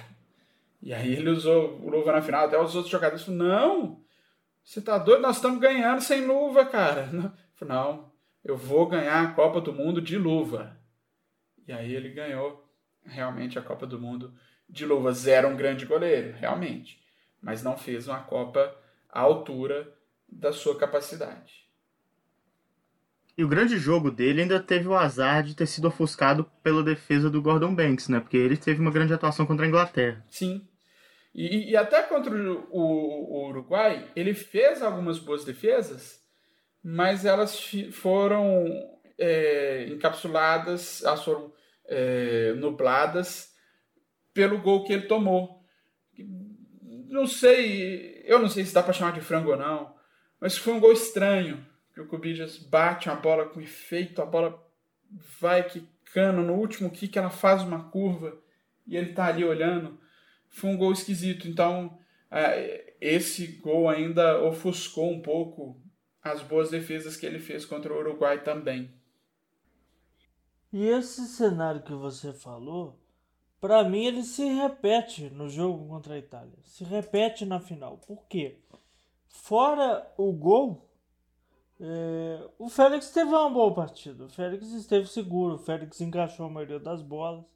É, é, você diz melhor de goleiros, obviamente, mas a, a, impressão que eu tive foi essa. Fora o lance do gol, o Félix fez uma boa partida. A questão é: se o goleiro falha no lance do gol, amigo, um abraço. Condicionou a atuação dele toda. Não tem jeito. O goleiro está sujeito é, a um lance é, determinar todo o porvenir do, do, da avaliação do, do desempenho dele. Então eu acho que o problema é esse, mas fora o gol ele não teve uma mal partida. É, sejamos justos, eu acho que ele foi é, bem na final. Fora o gol, ele foi bem na final. Sim, sim, eu, eu, concordo. Eu tô tentando lembrar, ele falha mais uma vez num lance de saída do gol. Mas a, a jogada não, não. O lance não terminou em perigo para a seleção italiana, mas óbvio, é. Fez uma partida correta, assim, e se ele fosse ruim, o Brasil está muito mais complicado do que esse gol. Sim, de fato. Bom, é, então aos 37, falamos aqui já bastante sobre, sobre o, o gol italiano. 1 um a 1 um. É, o jogo se igualou novamente, um bom momento para a Itália, né, que tinha acabado de conseguir o empate frente à seleção brasileira. Aos 42 minutos, Pelé faz uma jogada de pivô na entrada da área e rolou para o Gerson, que bateu rasteiro e a bola saiu à esquerda do gol. Aos 43 minutos foi a vez da Itália respondeu. Desiste arriscou de fora da área e o Félix, olha ali, defendeu em dois tempos. Vamos ver, vamos ouvir, né, como foi esse lance na voz de Bruno Morelli. Vamos ouvir agora então a defesa do Félix. Boninho cobra o lateral. Bola para Mazola. Domina, ameaça cruzar. corta pro meio, ameaçou tocar na ponta, tocou de lado, bola pro Desiste, ajeitou, bateu de longe, Félix! Pega em dois tempos o goleiro brasileiro. No chute de longe do Desiste, Félix caiu bem e fez a defesa. Segue empatado 1 a 1 na cidade do México. Aos 44 minutos, Rivelino recebe o primeiro cartão amarelo do jogo por falta dura em Bertini. E no último minuto da partida, o Gerson cobrou falta da esquerda e lançou na área. Burnit erra o tempo de bola, o Pelé dominou e bateu para o gol. A bola entrou, mas o juiz já tinha pitado o fim do primeiro tempo, enquanto a bola estava viajando em direção ao Rei, lance que deixou a, a transmissão completamente indignada. Né? Pessoal já estava com um certo receio de que a Itália fosse ser favorecida nesse jogo pela arbitragem. Aquelas teorias da conspiração, da conspiração que existem até hoje, né? Que queriam que a, que a Europa tivesse mais campeões que a América do Sul. E esse lance colocou a pulga atrás da orelha da galera. De qualquer forma, o juiz terminou a, a primeira etapa o resultado era 1 a 1. Falta para o Brasil, lá do lado esquerdo. Atenção, Gerson na bola. Fez o cruzamento, errou Burgnit, Pelé dominou, bateu pro gol! Não valeu! Já havia apitado o árbitro. Ele apitou antes dos 45. Encerrou o primeiro tempo antes da hora e tirou o gol do Pelé. Não valeu o gol do Pelé. O Burgnit havia errado o bote na cabeçada. O Pelé dominou sozinho. Bateu cruzado no cantinho. Seria o segundo gol brasileiro. Mas o árbitro encerrou a partida antes da hora. Errou aí a arbitragem. Tirou o gol do Pelé. Final do primeiro tempo. Um para o Brasil, um para a Itália. Ô Paulo, e um jogo muito igual, né? Embora o Brasil conseguisse criar jogadas de forma até mais fluida, né? Era um time que tinha uma capacidade de ataque muito mais é, aguçada envolvente que o time italiano. O Brasil também sofreu é, alguns sustos e o 1 a 1 não dá para dizer que é um placar injusto, né, no final da primeira etapa. Não, não dá para dizer que é injusto. É, a Itália é, tinha suas, suas virtudes, como eu, eu falei, a Itália quando tinha a bola, embora tivesse menos a bola, ela tentava jogar, até porque a transição ofensiva da Itália era, era a Itália era convidada em certos momentos a atacar, porque a transição defensiva do Brasil é, deixava um buraco é, no meio de campo. Então, várias vezes a gente vê italianos avançando no contra-ataque é, nas costas dos volantes. Era o Clodoaldo ali sozinho. Muitas vezes o Clodoaldo fazia bem a função, mas muitas vezes ele inevitavelmente era batido. Então, é, é, essa era a fraqueza da, da, da, seleção brasileira. Então, a Itália explorava essa saída em contra-ataque, essa saída em velocidade. Muitas vezes a jogada terminava eh, com os pontas, ou o Riva, ou o. Ou terminava no Dominguini, ou terminava no Riva, a maioria delas no Riva. Né? Que era, é, me parece, foi na, na final o principal homem de ataque ali da Itália. E, e, assim jogava. A Itália avançava pelo meio e a jogada terminava, a maioria delas, em finalizações dos pontas. Então tinha esse espaço para a Itália jogar e a Itália sabia e queria explorar. Então teve jogo. Teve jogo. O Brasil jogou, mas deixou jogar. É, claro que o Brasil como você diz, criou com mais sofisticação, porque era um time melhor, mas a Itália soube jogar com o que ela tinha para jogar. Então foi um primeiro tempo nivelado, cada um dentro da sua capacidade técnica, da sua estratégia. É, foi sim um primeiro tempo nivelado, acho que Fica de bom tamanho o placar de 1 a 1 até então. E só sobre teoria da conspiração que você falou é, antes, né? Como o Brasil gosta de uma teoria da conspiração, né? Desde é. sempre para sempre. Isso aí não tem jeito. É, e se for para justificar um resultado fora do, do ideal, então aí é muito mais fácil inventar uma teoria do que aceitar a derrota, né? A gente tá vindo aí de uma Olimpíada que o que não faltou foi conspirações. Mas é, eu queria falar, ressaltar nessa primeira etapa ainda, é, o Jairzinho, ele foi um cara que fez gol em todos os jogos da Copa, não guardou o dele ainda nessa primeira etapa. Então ele era um cara visado, porque era um escape, o fracão da Copa, um cara ali pela ponta direita que conseguia é, dificultar para as equipes adversárias quando as atenções estavam ali nos jogadores de mais criação.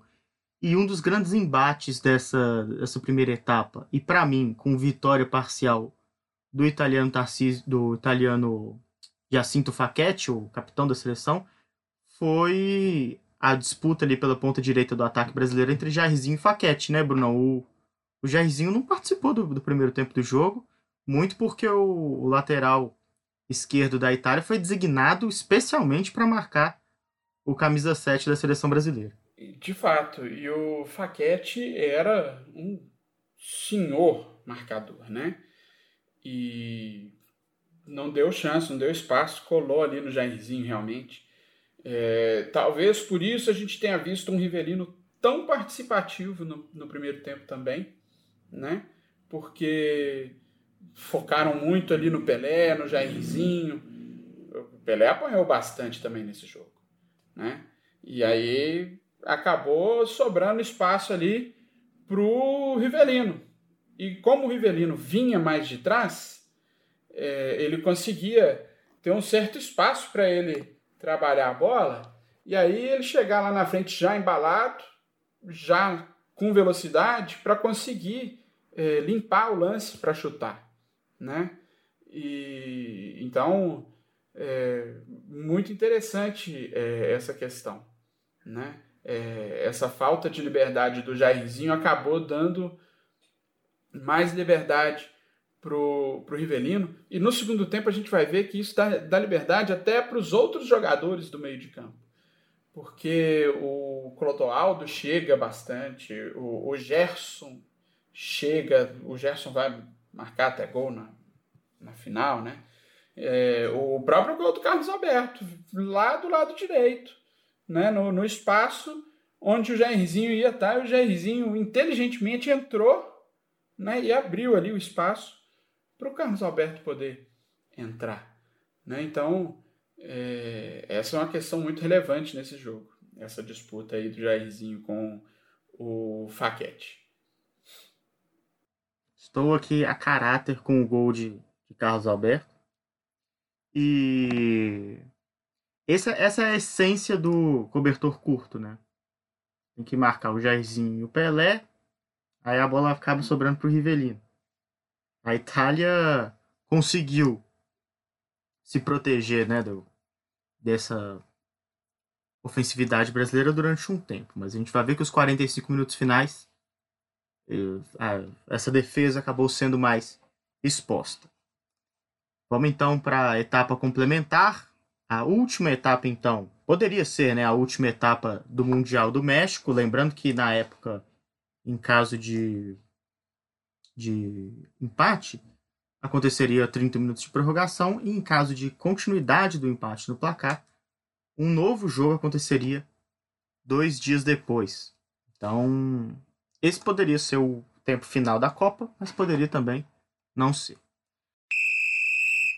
Com um minuto de segundo tempo, Jairzinho dominou pela direita e tocou na passagem de Carlos Alberto. Olha aí o que a gente já tinha falado há pouco tempo. O capitão cruzou rasteiro e o Pelé chegou um pouco atrasado para completar para o gol. Vamos ouvir como foi esse lance na voz de Bruno Morelli. Everaldo cruza para dentro da área, Burgnit consegue dominar e afasta. A bola sobra para Jairzinho, recolheu lá na ponta direita, vai para cima da marcação. Ultrapassagem do Carlos Alberto, bola para ele, cruzamento para a área. Pelé chega atrasado, manda para fora. A bola passou um pouquinho. E aí o Pelé se esticou todo para conseguir alcançar essa bola. E acabou mandando para fora pela linha de fundo. É tiro de meta já cobrado pelo goleiro Albertozzi. Aos 4 minutos, Gerson lançou na área buscando Pelé. O rei reclamou de pênalti ao ser puxado por cera. Para loucura total dos brasileiros, o árbitro da Alemanha Oriental nada marcou. Aos 6 minutos, Pelé sofre falta dura na intermediária. Na cobrança, Rivelino manda a bomba de muito longe e dá trabalho para o Albertozzi. Vamos ouvir como foi esse lance na voz de Bruno Morelli. Arremesso manual para o Brasil do lado direito. Balançou esqueleto o Carlos Alberto. Bola para o Pelé. Tentou sair da marcação. Chegou firme ali o Purgnit. Chegou de carrinho e o árbitro marcou a falta em cima do Rei. Ajeitando a bola ali para a cobrança. O Gerson. Falta na intermediária do lado direito do campo de ataque. Gerson tomou distância, está ali mais perto da bola. Toma mais distância ainda um pouco ali o Rivelino. A barreira já colocada na distância regulamentar. Correu para a bola, o Rivelino na bancada, espalma o Bertozzi! A patada atômica! O reizinho do parque soltou o pé. O goleirão Albertozzi foi buscá-la no cantinho. No rebote, a zaga afastou, já volta o Brasil para o campo de ataque. Aos 7 minutos, o time brasileiro continuava no ataque. Gerson arrancou, tabelou com o Tostão e a bola ficou sem dono. Pelé entrou na dividida e sofreu ali um jogo perigoso, né? A, a defesa italiana levantou muito o pé, a bola acabou. O árbitro marcou o jogo perigoso, tiro livre indireto já dentro da área italiana, mas o Gerson acabou não aproveitando boa chance, bateu mal, a bola ficou na barreira. Aos 8 minutos, a Itália avança no contra-ataque com bastante espaço pelo meio da defesa brasileira. Domenghini recebe na direita e bateu cruzado, mas a bola acabou desviando no Everaldo e saindo à direita do gol, defendido por Félix, que nesse momento, né, depois do desvio do jogador brasileiro, já estava completamente batido. Que perigo, grande susto na torcida brasileira, quase, quase. A Itália vira a partida. Vamos conferir na narração de Bruno Morelli como foi esse lance. Se manda a Itália no contra-ataque, Boninsenha dominou pelo meio vai na velocidade, abertura na direita para o Dominguini, bateu cruzado, desviou no Everaldo, vai pela linha de fundo, escanteio. Quase o segundo gol italiano. O chute do Domenghini de primeira. O chute foi cruzado, mas ela desviou no Everaldo no meio do caminho. Matou o goleiro Félix. A bola saiu por pouco, saiu pertinho da trave. Se salva por muito pouco o Brasil. Os 13 minutos foi a vez do Brasil responder. Jairzinho tentou a tabela com o Tostão. O camisa 9 conseguiu mais uma falta na entrada da área. E o Rivelino, dessa vez, foi para a cobrança. E, né, a despeito das chances que ele acabou perdendo no primeiro tempo. Dessa vez ele estava com a mira afiada. O Rivelino foi para a cobrança e carimbou o travessão por pouco. O Rivelino não guardou o seu é, aos 13 minutos da segunda etapa. Vamos ouvir a narração do lance. Bola para Gerson, vai cruzando a linha divisória do gramado, sofreu a falta, o árbitro marcou. Pelé cobrou rapidamente. Bola para Jairzinho, domina o furacão, vai para cima da marcação do Faquete, tocou no Tostão, devolveu no Jair, foi travada, é falta! O árbitro marca a falta dentro da meia-lua. Falta em cima de Jair. É bola perigosíssima. Excelente chance para a seleção brasileira. O Pelé está ali próximo de onde foi marcada a falta. Também ali o Rivelino agora chega com a bola. Ele ajeita. O árbitro está com a mão direita levantada. Ele está marcando o tiro livre indireto. Atenção, não, ele abaixou o braço agora. Atenção, autorizou ali a arbitragem, Pelé e Rivelino conversando ali, o Gerson também próximo da bola. E o lance é em dois lances mesmo. A cobrança da falta é em dois lances. Rolou Gerson, bola para o Rivelino, explode no travessão! A pancada do Rivelino. A bola explodiu no travessão e foi pela linha de fundo. Assusta o goleirão italiano. Vai amadurecendo o gol brasileiro. Vai calibrando o pé o Rivelino. E agora vamos de mais narração, porque aos 20 minutos, finalmente o Brasil conseguiu reencontrar o caminho do gol.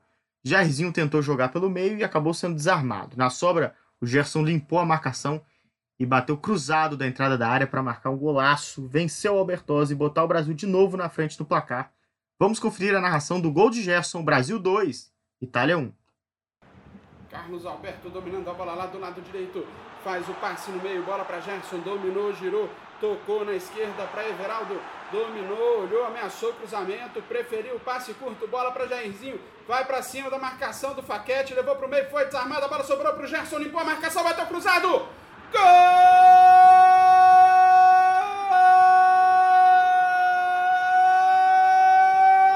do Brasil! Gerson, camisa número 8! Um golaço de Gerson! O canhotinha de ouro! Ele recolheu a sobra da bola do Jairzinho dominou e já cortou o marcador. Bateu de canhota, bateu cruzado no cantinho esquerdo do goleiro Albertozzi. O Albertozzi foi, mas não achou nada, a bola morreu no fundo do barbante. Gerson põe o Brasil na frente. Brasil 2, Itália 1 no Azteca. O Brasil próximo do tricampeonato. Pois é. Acho que, acho que em vez de, de chamar para o comentário agora, vamos fazer um, uma união aqui dos lances. Porque eu vou chamar a narração de novo, porque cinco minutos depois de um golaço do Gerson, o Canhota aprontou mais uma. Uma falta ali pela intermediária, mais pelo lado esquerdo. O Gerson recebeu o passe, analisou com calma e fez um lançamento espetacular para o Pelé na segunda trave. O Rei escorou e o Jairzinho saiu lá de onde estava sendo dominado pelo, pelo Faquete e escorou para dentro do gol, anotando mais um, garantindo que ele ia deixar o dele em todos os jogos da Copa do Mundo e colocando o Brasil bonito no placar. Três para o Brasil, um para a Itália. Vamos conferir a narração desse gol e na volta a gente comenta esses cinco minutos que clarearam muito a vida do Brasil e o caminho em direção à posse definitiva da Júlia Cimê. Falta para o Brasil, próximo da linha divisória do gramado. Lá do lado esquerdo, atenção. Everaldo cobrou curtinho, bola com Gerson. Domina Gerson, ele olha para a área. Faz o lançamento longo, buscando Pelé. Escorou de cabeça. Jairzinho dominou, tira do goleiro. Gol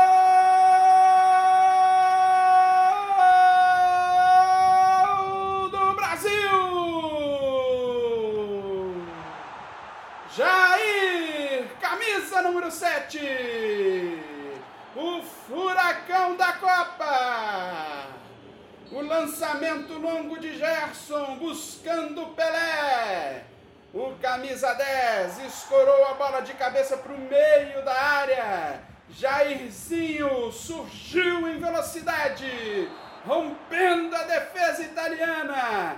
Ele dominou a bola na coxa e tentou chutar e não acertou em cheio. No que ele não acertou em cheio, ele tirou a bola do goleiro e ela morreu no fundo do barbante. O placar no Azteca agora mostra Brasil 3, Itália 1. Tá, então. Gerson guardou o dele, um golaço, e fez, é, não, não vou dizer metade, mas fez ali pelo menos um terço. Do terceiro gol brasileiro, Paulo Madri, é, dois lances, dois gols, Brasil na frente por 3 a 1 Isso a gente já falou de Jairzinho, já falou do Gerson, já, fal, de, já falou de Jairzinho, já falou de Rivelino, de Pelé, de Tostão. Agora é hora de encher a bola do Gerson, né? Porque são dois lances decisivos e que mostram a capacidade que ele tinha de resolver partidas. Com um chute potente mas também com belos lançamentos. E ele foi lá e resolveu a vida do Brasil em 5 minutos. 3 a 1 Um monstro. Um monstro, já vou antecipar aqui o um momento destaques de notas e já vou dizer que o Gerson foi o principal é, nome dessa final. É, vamos dizer junto com o Pelé, né? Porque o Pelé fez dois lances tão geniais. Apareceu menos, mas foram lances tão geniais que não dá para tirar. Mas o Gerson monstruoso no jogo, né? Fez o time jogar, inversões de bola, lançamentos longos como ele tinha características de fazer, acertando a grandíssima maioria deles, né? Agressivo também em finalizações. É, sobre esses lances, eu queria destacar é, duas coisas. Primeiro, é, você falou do cobertor curto, né? Marco Pelé, Marco o Jairzinho, sobra pro Rivelino, você disse. Pois bem, no lance do segundo gol, Marco Jairzinho, Marco Pelé, sobra pro Gerson, limpa a marcação, bate, faz um golaço. Então, não tinha para onde correr. É um time espetacular. Realmente é outro nível. E outra questão que eu queria destacar é o seguinte: eu não quis falar isso no intervalo para não dar é, spoiler, mas o que, que o Jairzinho fez para sair da marcação do Faquete? Ele faz, passa a fazer um movimento para o meio. Então a gente viu não só o lance do gol que ele faz, que ele entra pelo meio, mas vários lances aqui no, no, no segundo tempo em que ele vem pelo meio ele sai da direita e vem pelo meio tabelar, é, carregar a bola, tentar o drible para escapar dessa marcação do Faquete. E deu certo, porque no segundo tempo o Jairzinho consegue jogar. É, ele é, certamente é, pode ter, ele ou o Zagallo, enfim, podem ter entendido. Bom, a marcação do Faquete é individual. Então, onde o Jairzinho for, o Faquete vai. Deixa eu puxar para o meio para ver se eu causo de desconforto. E causou. Causou e conseguiu julgar. Foi bem no segundo tempo. Então, para mim, esse movimento do Jairzinho também é uma das chaves que desbloqueia o jogo. E o Tostão tem um, tem um peso nisso também, né, Paulo? Porque ele entendia muito bem a, a movimentação dos companheiros e não congestionava né, o, a movimentação. Estava sempre muito ligado na, na forma como o jogo estava se desenhando. Por mais que ele não tenha aparecido tanto de forma ativa na final, é uma peça que não é falando mal do, do por, né? O Bruno já falou, não era um cara de, de excelência técnica, assim por dizer. Mas até, até nisso, né? Eu acho que um outro jogador que não fosse Tostão poderia complicar um pouco. Poderia, porque para mim, é, Pelé e Tostão são completamente é, fora da curva, o Pelé mais ainda, em termos de leitura de espaço. Leitura de espaço, saber jogar sem a bola, saber ocupar os espaços, saber atacar os espaços. Essa é a grande virtude é, do Tostão nessa Copa e o Pelé, gênio que é, é, é certamente é, se destacava nisso também. Então, por, pelos dois terem essa capacidade, aquele setor ali de, de ataque, né, eles como, como duplo, Pelé um pouco mais atrás e o Tostão é, mais na frente, funcionava, porque sabiam exatamente o que você falou, sabiam não congestionar. O Tostão sabia ler onde é que tinha espaço para ele estar em determinada jogada porque outro já estava naquele espaço em que inicialmente poderia estar designado a ele pelo meio. Então, é... isso fez muita diferença. Essa inteligência de leitura de espaço. E de característica também de uma maior mobilidade, porque certamente para você conseguir executar essa leitura, você precisa ter movimentação para conseguir ocupar diferentes espaços em diferentes momentos do jogo. Então, juntando-se essas esses dois aspectos, é, Tostão e Pelé se combinaram muito bem e aí deu tudo certo.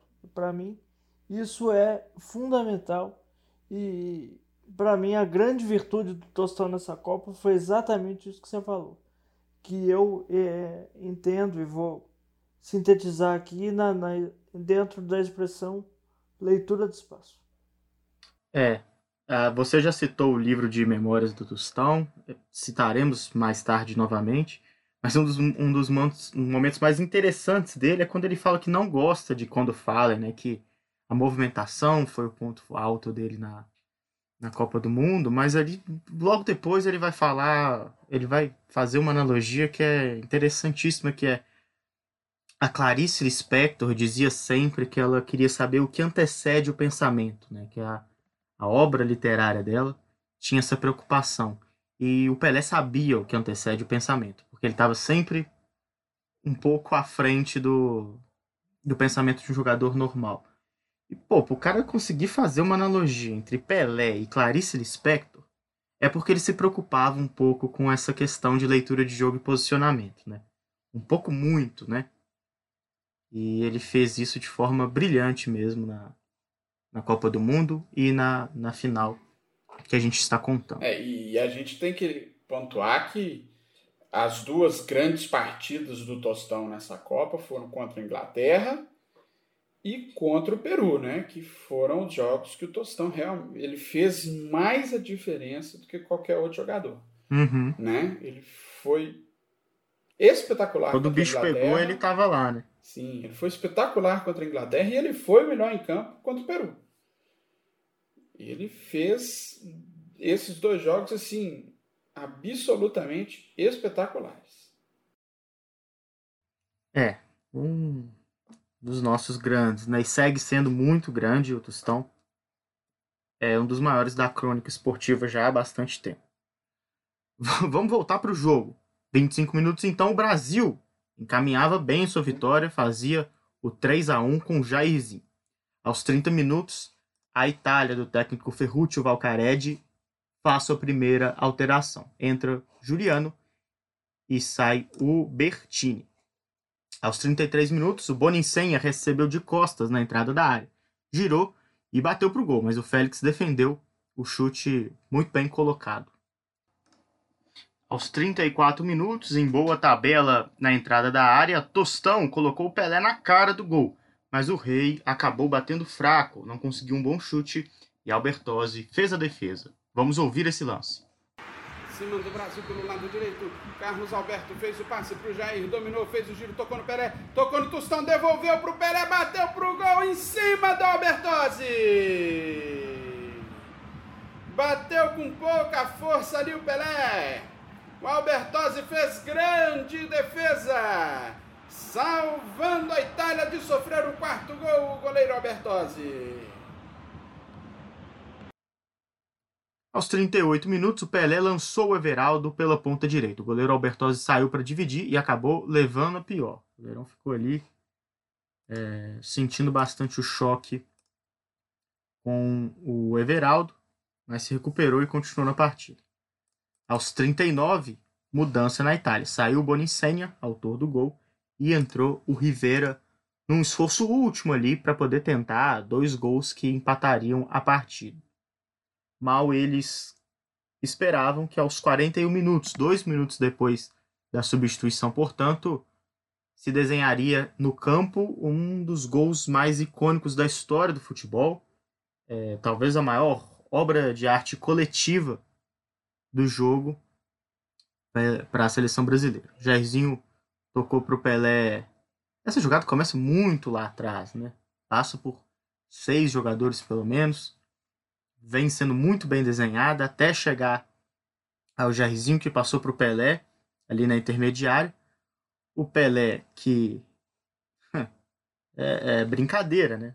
Não, não é só não é só o Pelé é um cara absolutamente completo. É, percebeu a passagem do Carlos Alberto Torres como um foguete pela direita, rolou sem olhar e o Carlos Alberto, o capitão, selou a grande vitória brasileira. Mandou muito forte, chute cruzado, sem chances para Albertozzi. 4 a 1 o grande gol do Brasil na Copa de 70, que coroou toda essa seleção, esse conjunto da seleção Vamos ouvir Bruno Morelli narrando essa maravilha de gol e o fim de jogo, euforia completa na cidade do México. É, o Brasil era tricampeão mundial. Tenta descida da Itália pelo lado direito com Juliano foi travado pelo Everaldo e o Tostão volta ali para recuperar a bola. Ele toca com Piazza, Piazza para Clodoaldo, Clodoaldo para Pelé, Pelé para Gerson, tocou de volta no Clodoaldo, limpou o primeiro, limpou o segundo, saiu do terceiro, saiu do quarto, lindo lance do Clodoaldo. Ele toca a bola para Rivelino na linha divisória do gramado, faz o lançamento longo lá na ponta canhota para o Jairzinho, dominou, cortou para o meio, Jair, tocou a bola para Pelé, dominou, ajeitou, tocou na direita, penetração do Carlos Alberto, chute! Golaço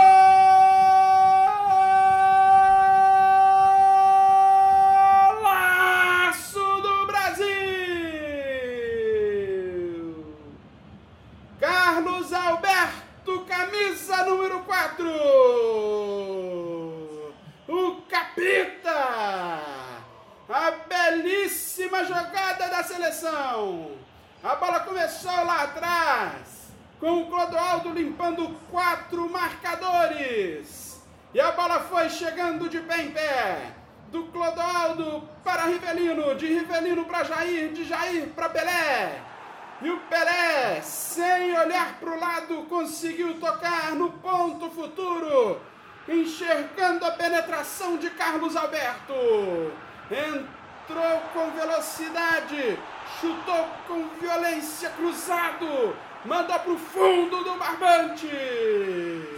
Carlos Alberto faz o quarto gol do Brasil. Brasil 4, Itália 1. É o gol que garante o tricampeonato para o Brasil. É o gol que garante a posse da Jules Rimer para toda a eternidade. O Brasil vai se sagrando tricampeão do mundo no Estádio Azteca.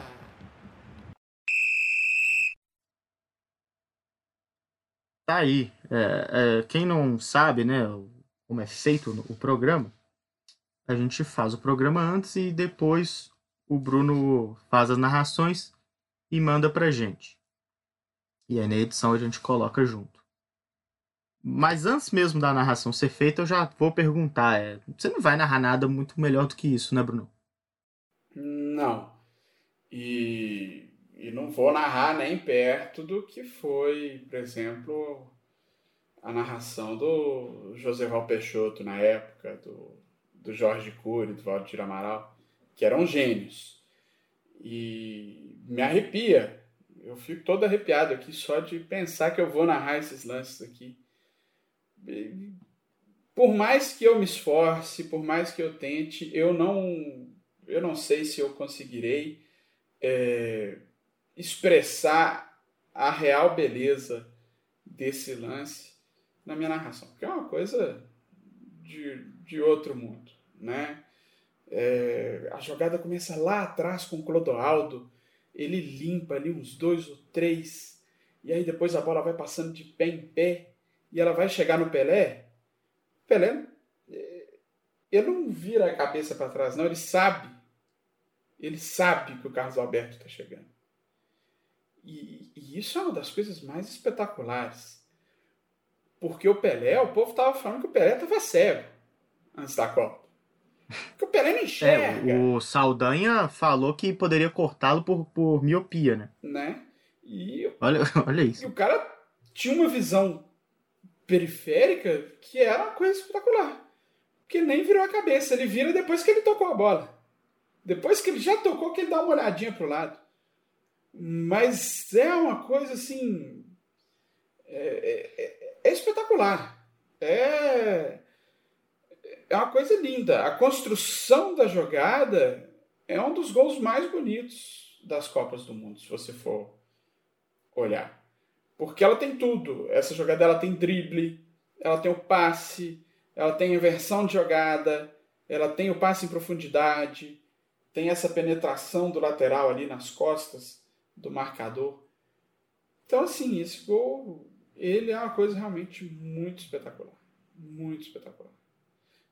é para dar É, aula. e não dava pra... É para dar aula para esse povo de hoje que fica querendo dar essa saidinha de bola lá de trás, trabalhando bola, tocando bola de pé em pé, e quer fazer isso com volante cabeça de bagre, grosso, caneludo.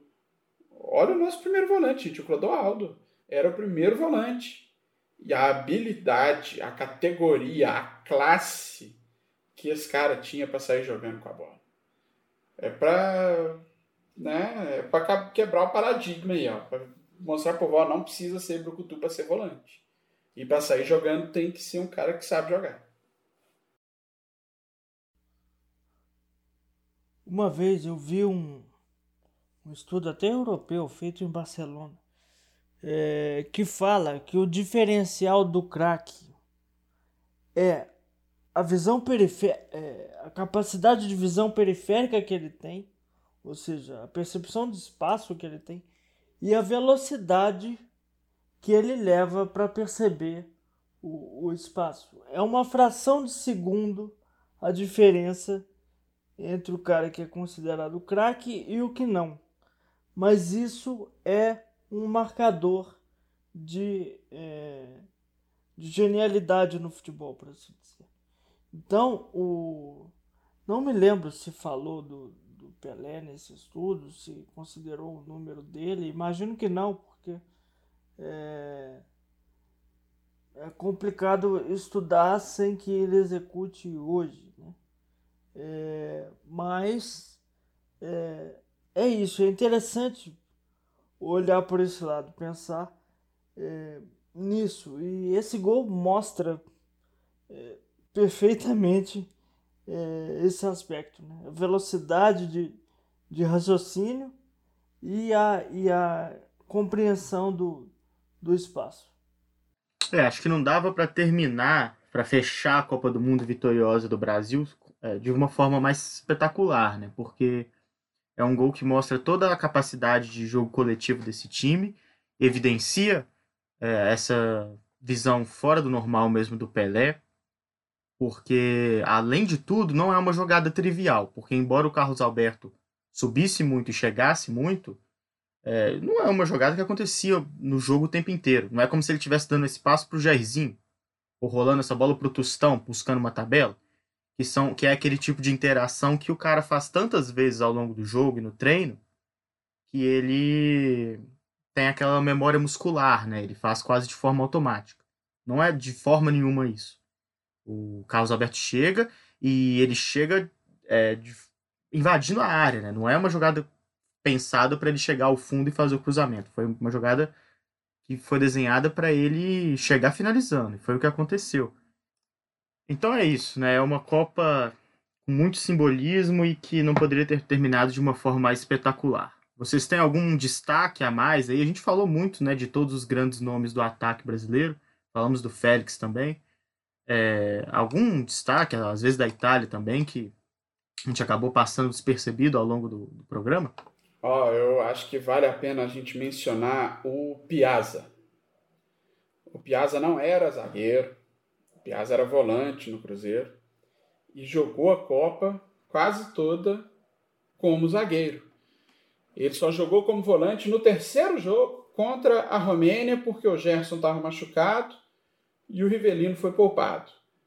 E o Piazza fez uma senhora Copa do Mundo. Né? Ele jogou um, um senhor futebol. Marcou muito bem, tanto é que quando tem falha, teve falha da defesa, quem falhou não foi o Piazza, né? Quem falhou foi o Brito, né? Que era zagueiro de ofício e era o, o carniceiro da dupla, né? Era o, o, o que dava pancada, né? E, e o Piazza fez uma senhora Copa do Mundo, né? Foi o primeiro jogador de um time mineiro jogando a Copa como titular a ser campeão mundial né?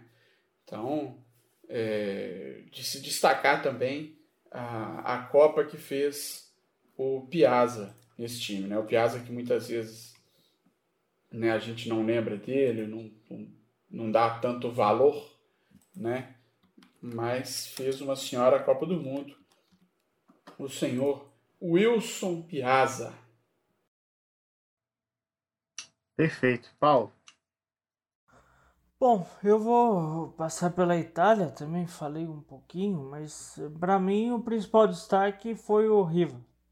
O Riva foi o jogador mais ativo ali do, do ataque, um jogador com, com capacidade técnica, um jogador mais rápido, mais veloz, caindo pelas, pelos lados do campo, muito móvel, incomodando. Foi o cara que eu mais gostei assim da Itália. É, e destacar o Mazola, que para mim não teve aquela partida que você fala, ah, o Mazola, o grande Mazola da, da Internazionale. É, para mim não foi tanto isso nesse jogo, né? É, não jogou mal, mas é, eu esperava mais, eu esperava mais incidência no jogo, eu esperava que fosse o cara que eh, fizesse a diferença ou eh, tentasse fazer a diferença. E não foi muito o que eu vi. Eu vi o, o Riva mais ativo nesse sentido do que ele. E na verdade, é, qualquer jogador ali da Itália teve, teve dificuldade né, para se destacar individualmente. Era um time realmente mais coletivo, mas se tem alguém que poderia ter um brilho individual, era o Mazola, e, isso a gente não viu. Perfeito. Bom, passamos então sobre todos os detalhes desse grande jogo, a final da Copa de 1970, e temos também história para contar no pós-jogo. Esse é um título dos mais simbólicos e importantes para a história do futebol mundial e de extrema importância também para a história do Brasil falando do ponto de vista esportivo, como do ponto de vista geral também. É um título que mexeu muito com a sociedade brasileira numa década de extrema importância, né, para poder entender a constituição desse país. A festa do tricampeonato começou, né, mesmo antes do Carlos Alberto conseguir subir até as tribunas do Azteca para levantar a taça Jules Rimet. Os mexicanos invadiram o gramado de forma muito eufórica e foram, né, pegando todos os souvenirs possíveis ali dos jogadores. O Tostão foi até os vestiários vestindo apenas uma sunga, e o Pelé teve a camisa levada pelo italiano Rosato. Até mesmo os adversários se renderam à histórica seleção brasileira. O Tostão, que a gente já falou que do livro de memórias dele, né, recentemente lançado pela Companhia das Letras, Tempos Vividos, Sonhados e Perdidos, um olhar sobre o futebol, conta sobre o momento do, do apito final do árbitro. Ele diz o seguinte: Imediatamente após o apito final do árbitro, os torcedores mexicanos invadiram o gramado. Tiraram minha camisa, meu calção, meias e chuteiras. Fiquei apenas de sunga. Se não fosse a polícia mexicana, eu teria ficado nu, e a imagem seria repetida até hoje. Eu estaria perdido para sempre. Após uma partida, coloquei uma camisa limpa da seleção para participar da entrega das medalhas no estádio. Recentemente soube que essa camisa, a da cerimônia, está no museu da FIFA.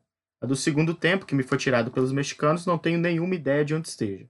A que usei no primeiro tempo, dei de presente ao doutor Roberto Abdala Moura. Tostão ainda segue falando sobre o que a gente vai falar logo mais. Ele diz o seguinte: Como protesto, pensei em não ir a Brasília, onde a seleção brasileira seria recebida pelo ditador Médici. Refleti, racionalizei e achei que deveria ir, pelo compromisso com a seleção e com os companheiros. Precisava separar a política do esporte. Além disso, de Brasília iríamos para Belo Horizonte, onde haveria uma grande festa. Não poderia chegar até a minha cidade separado dos meus companheiros que atuavam em Minas Gerais, Piazza, Dario e Fontana. Disse o Tostão, em meio a outras grandes memórias desse livro que a gente citou tanto nesse episódio que vale muito a pena a leitura. A conquista do tricampeonato mundial por si só já seria uma razão para uma festa histórica, mas o impecável rendimento do estrelado Screte Canarinho, somado a um período de constante exaltação dos símbolos nacionais e o avanço nas tecnologias de comunicação, impulsionaram que talvez tenha sido o maior carnaval fora de época da história do Brasil. Vamos de novo fazer o contexto. A gente vivia o ápice do, da ditadura militar no sentido de repressão, mas também no, no momento de crescimento econômico. E a, essa foi a primeira Copa televisionada, né?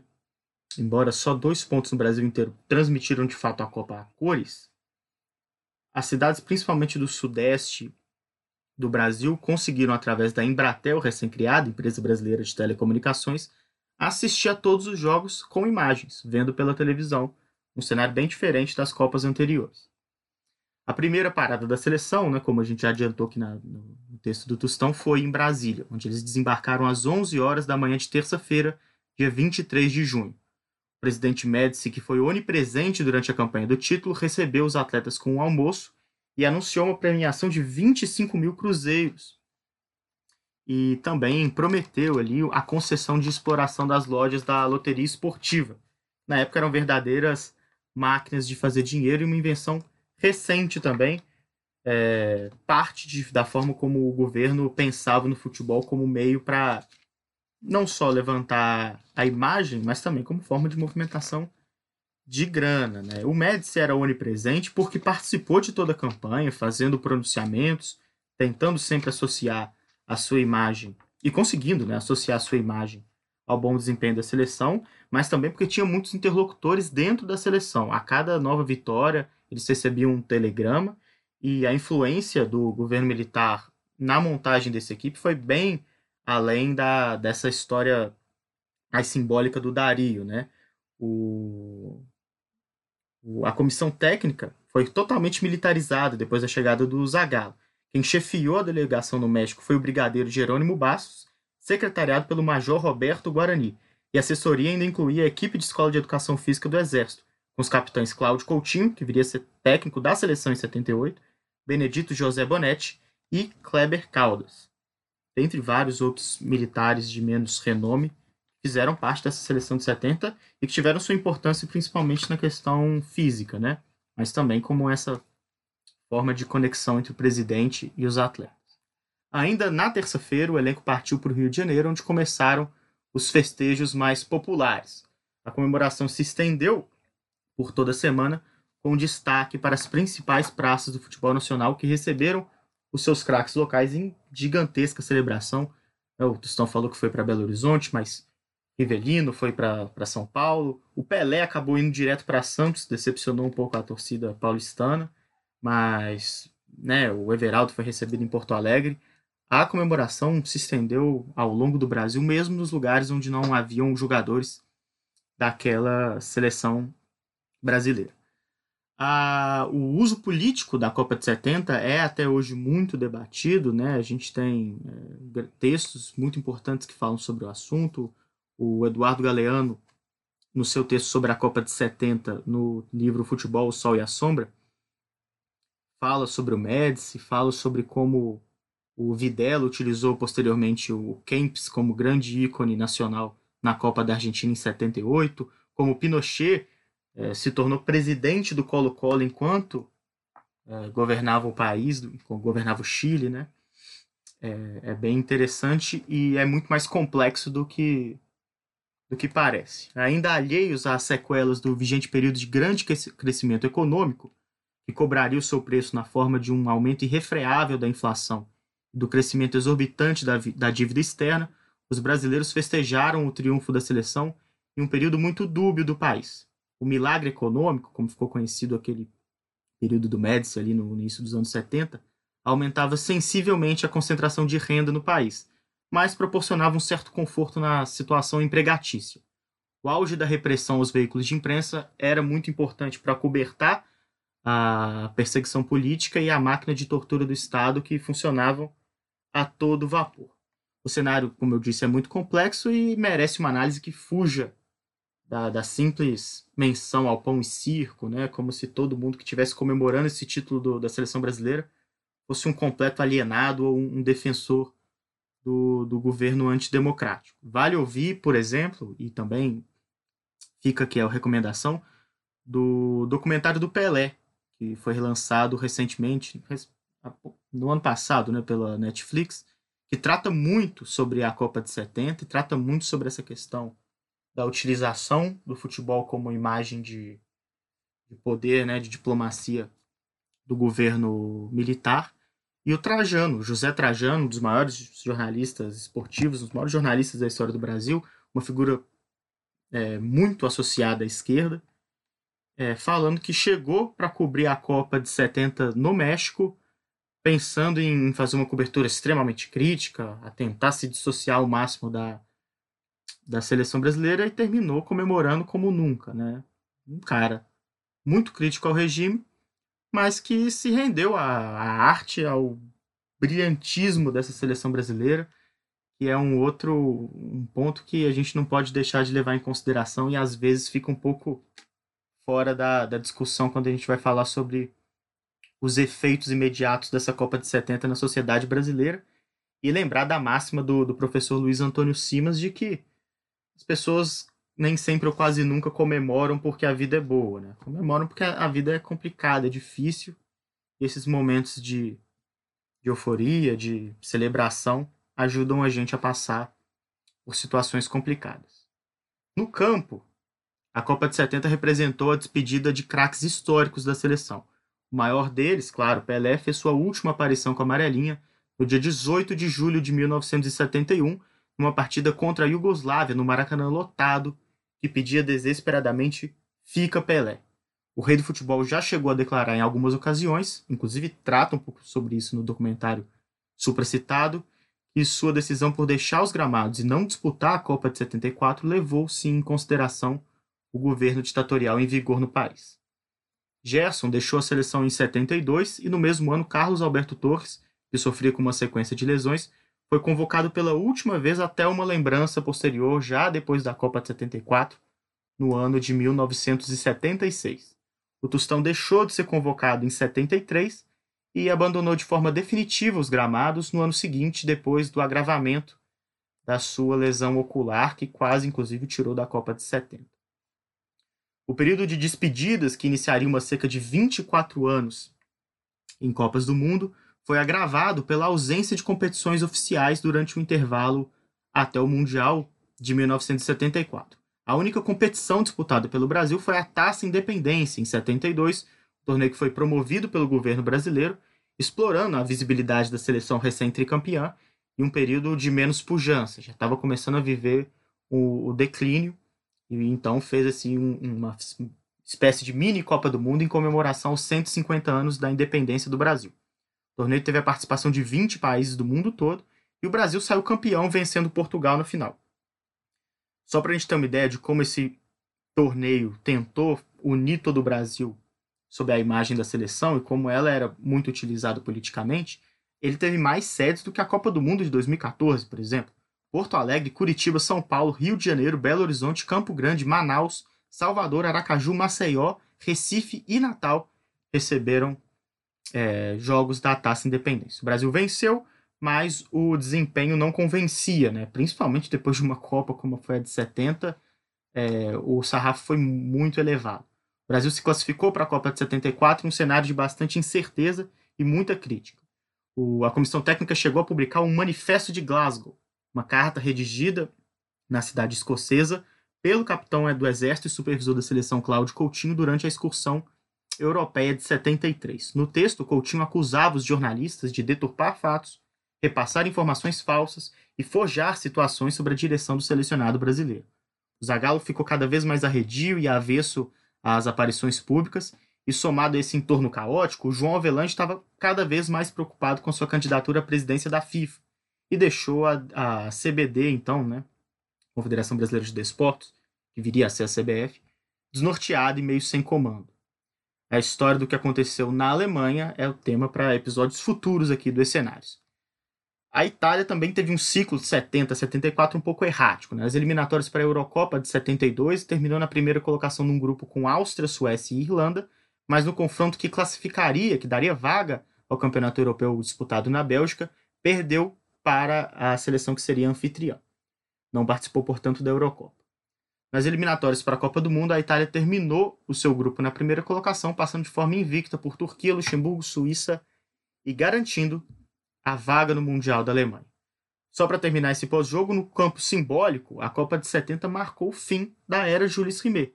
A taça que levava o nome do francês que presidiu a FIFA no período de criação da Copa do Mundo foi entregue de forma definitiva ao primeiro tricampeão mundial, o Brasil. Essa taça foi substituída pelo modelo atual, que a gente conhece muito bem, é, escolhido após avaliação de 53 projetos que foram submetidos à FIFA. projeto foi feito pelo escultor italiano Silvio Gazzaniga, tem 37 centímetros de altura, pesa 6 quilos aproximadamente, sendo 5 deles de ouro de 18 quilates. Sob posse brasileira, a Julie Cimé viveu 13 tranquilos anos até ser roubada da sede da CBF e derretida, inclusive com a ajuda de um argentino, veja só. Ninguém foi ninguém foi preso nessa brincadeira, descobriram quem foram os caras, mas eles conseguiram fugir e a FIFA entregou posteriormente uma réplica idêntica né, da taça levantada pelo Carlos Alberto Torres, que hoje está em exposição na, na sede da CBF. Esse, então, é, é, um, é uma piada, né? Em 83 isso aconteceu. Talvez se isso, a Itália então... fosse campeã, a Júlia Cimê existisse até hoje. é, é. Bom, esse então é um retrato, um contexto, de novo, né?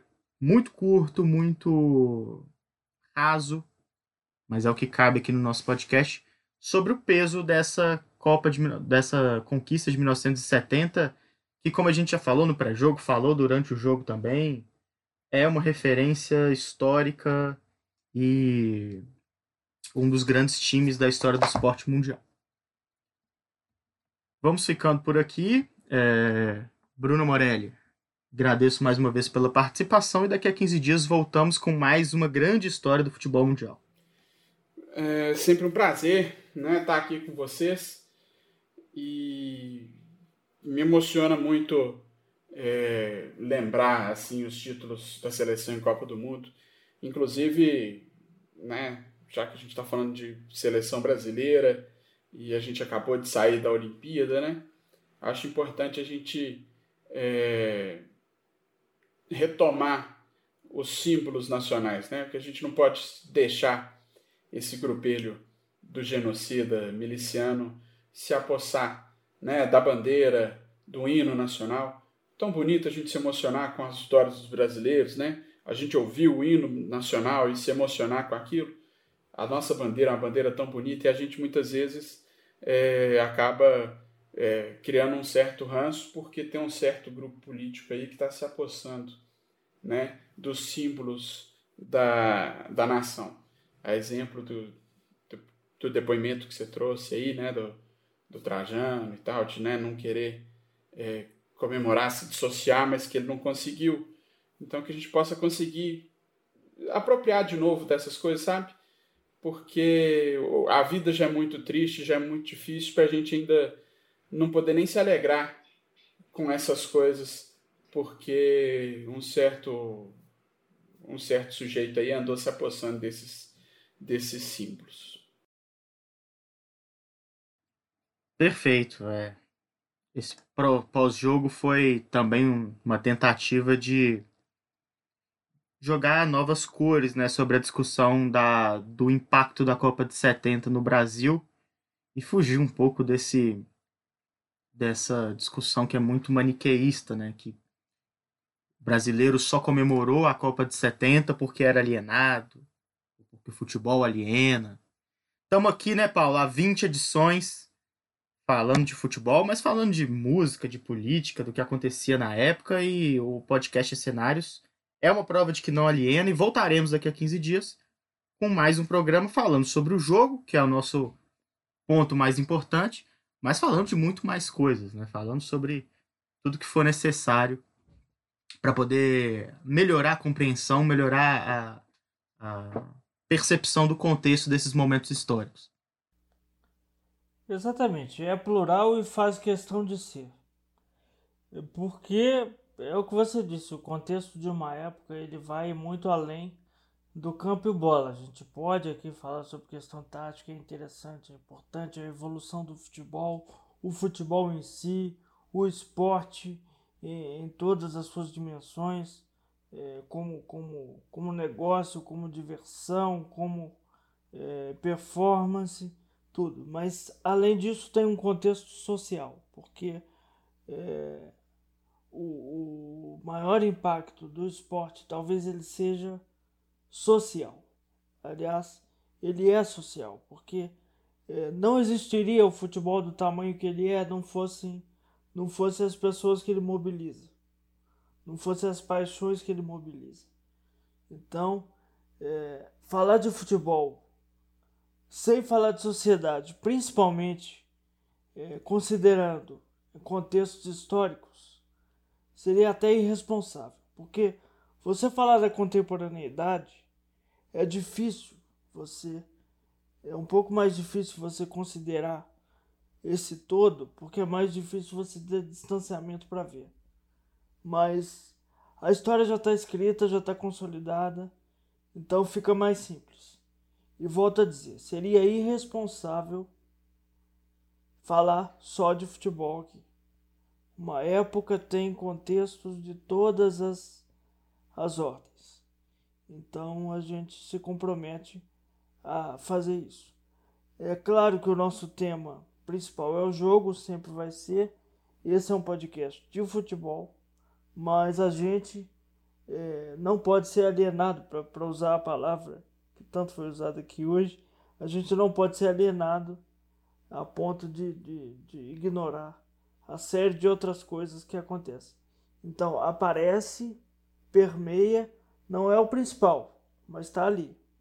Está ali em volta de tudo e a gente faz questão de salientar, de exaltar e de mostrar. Sempre.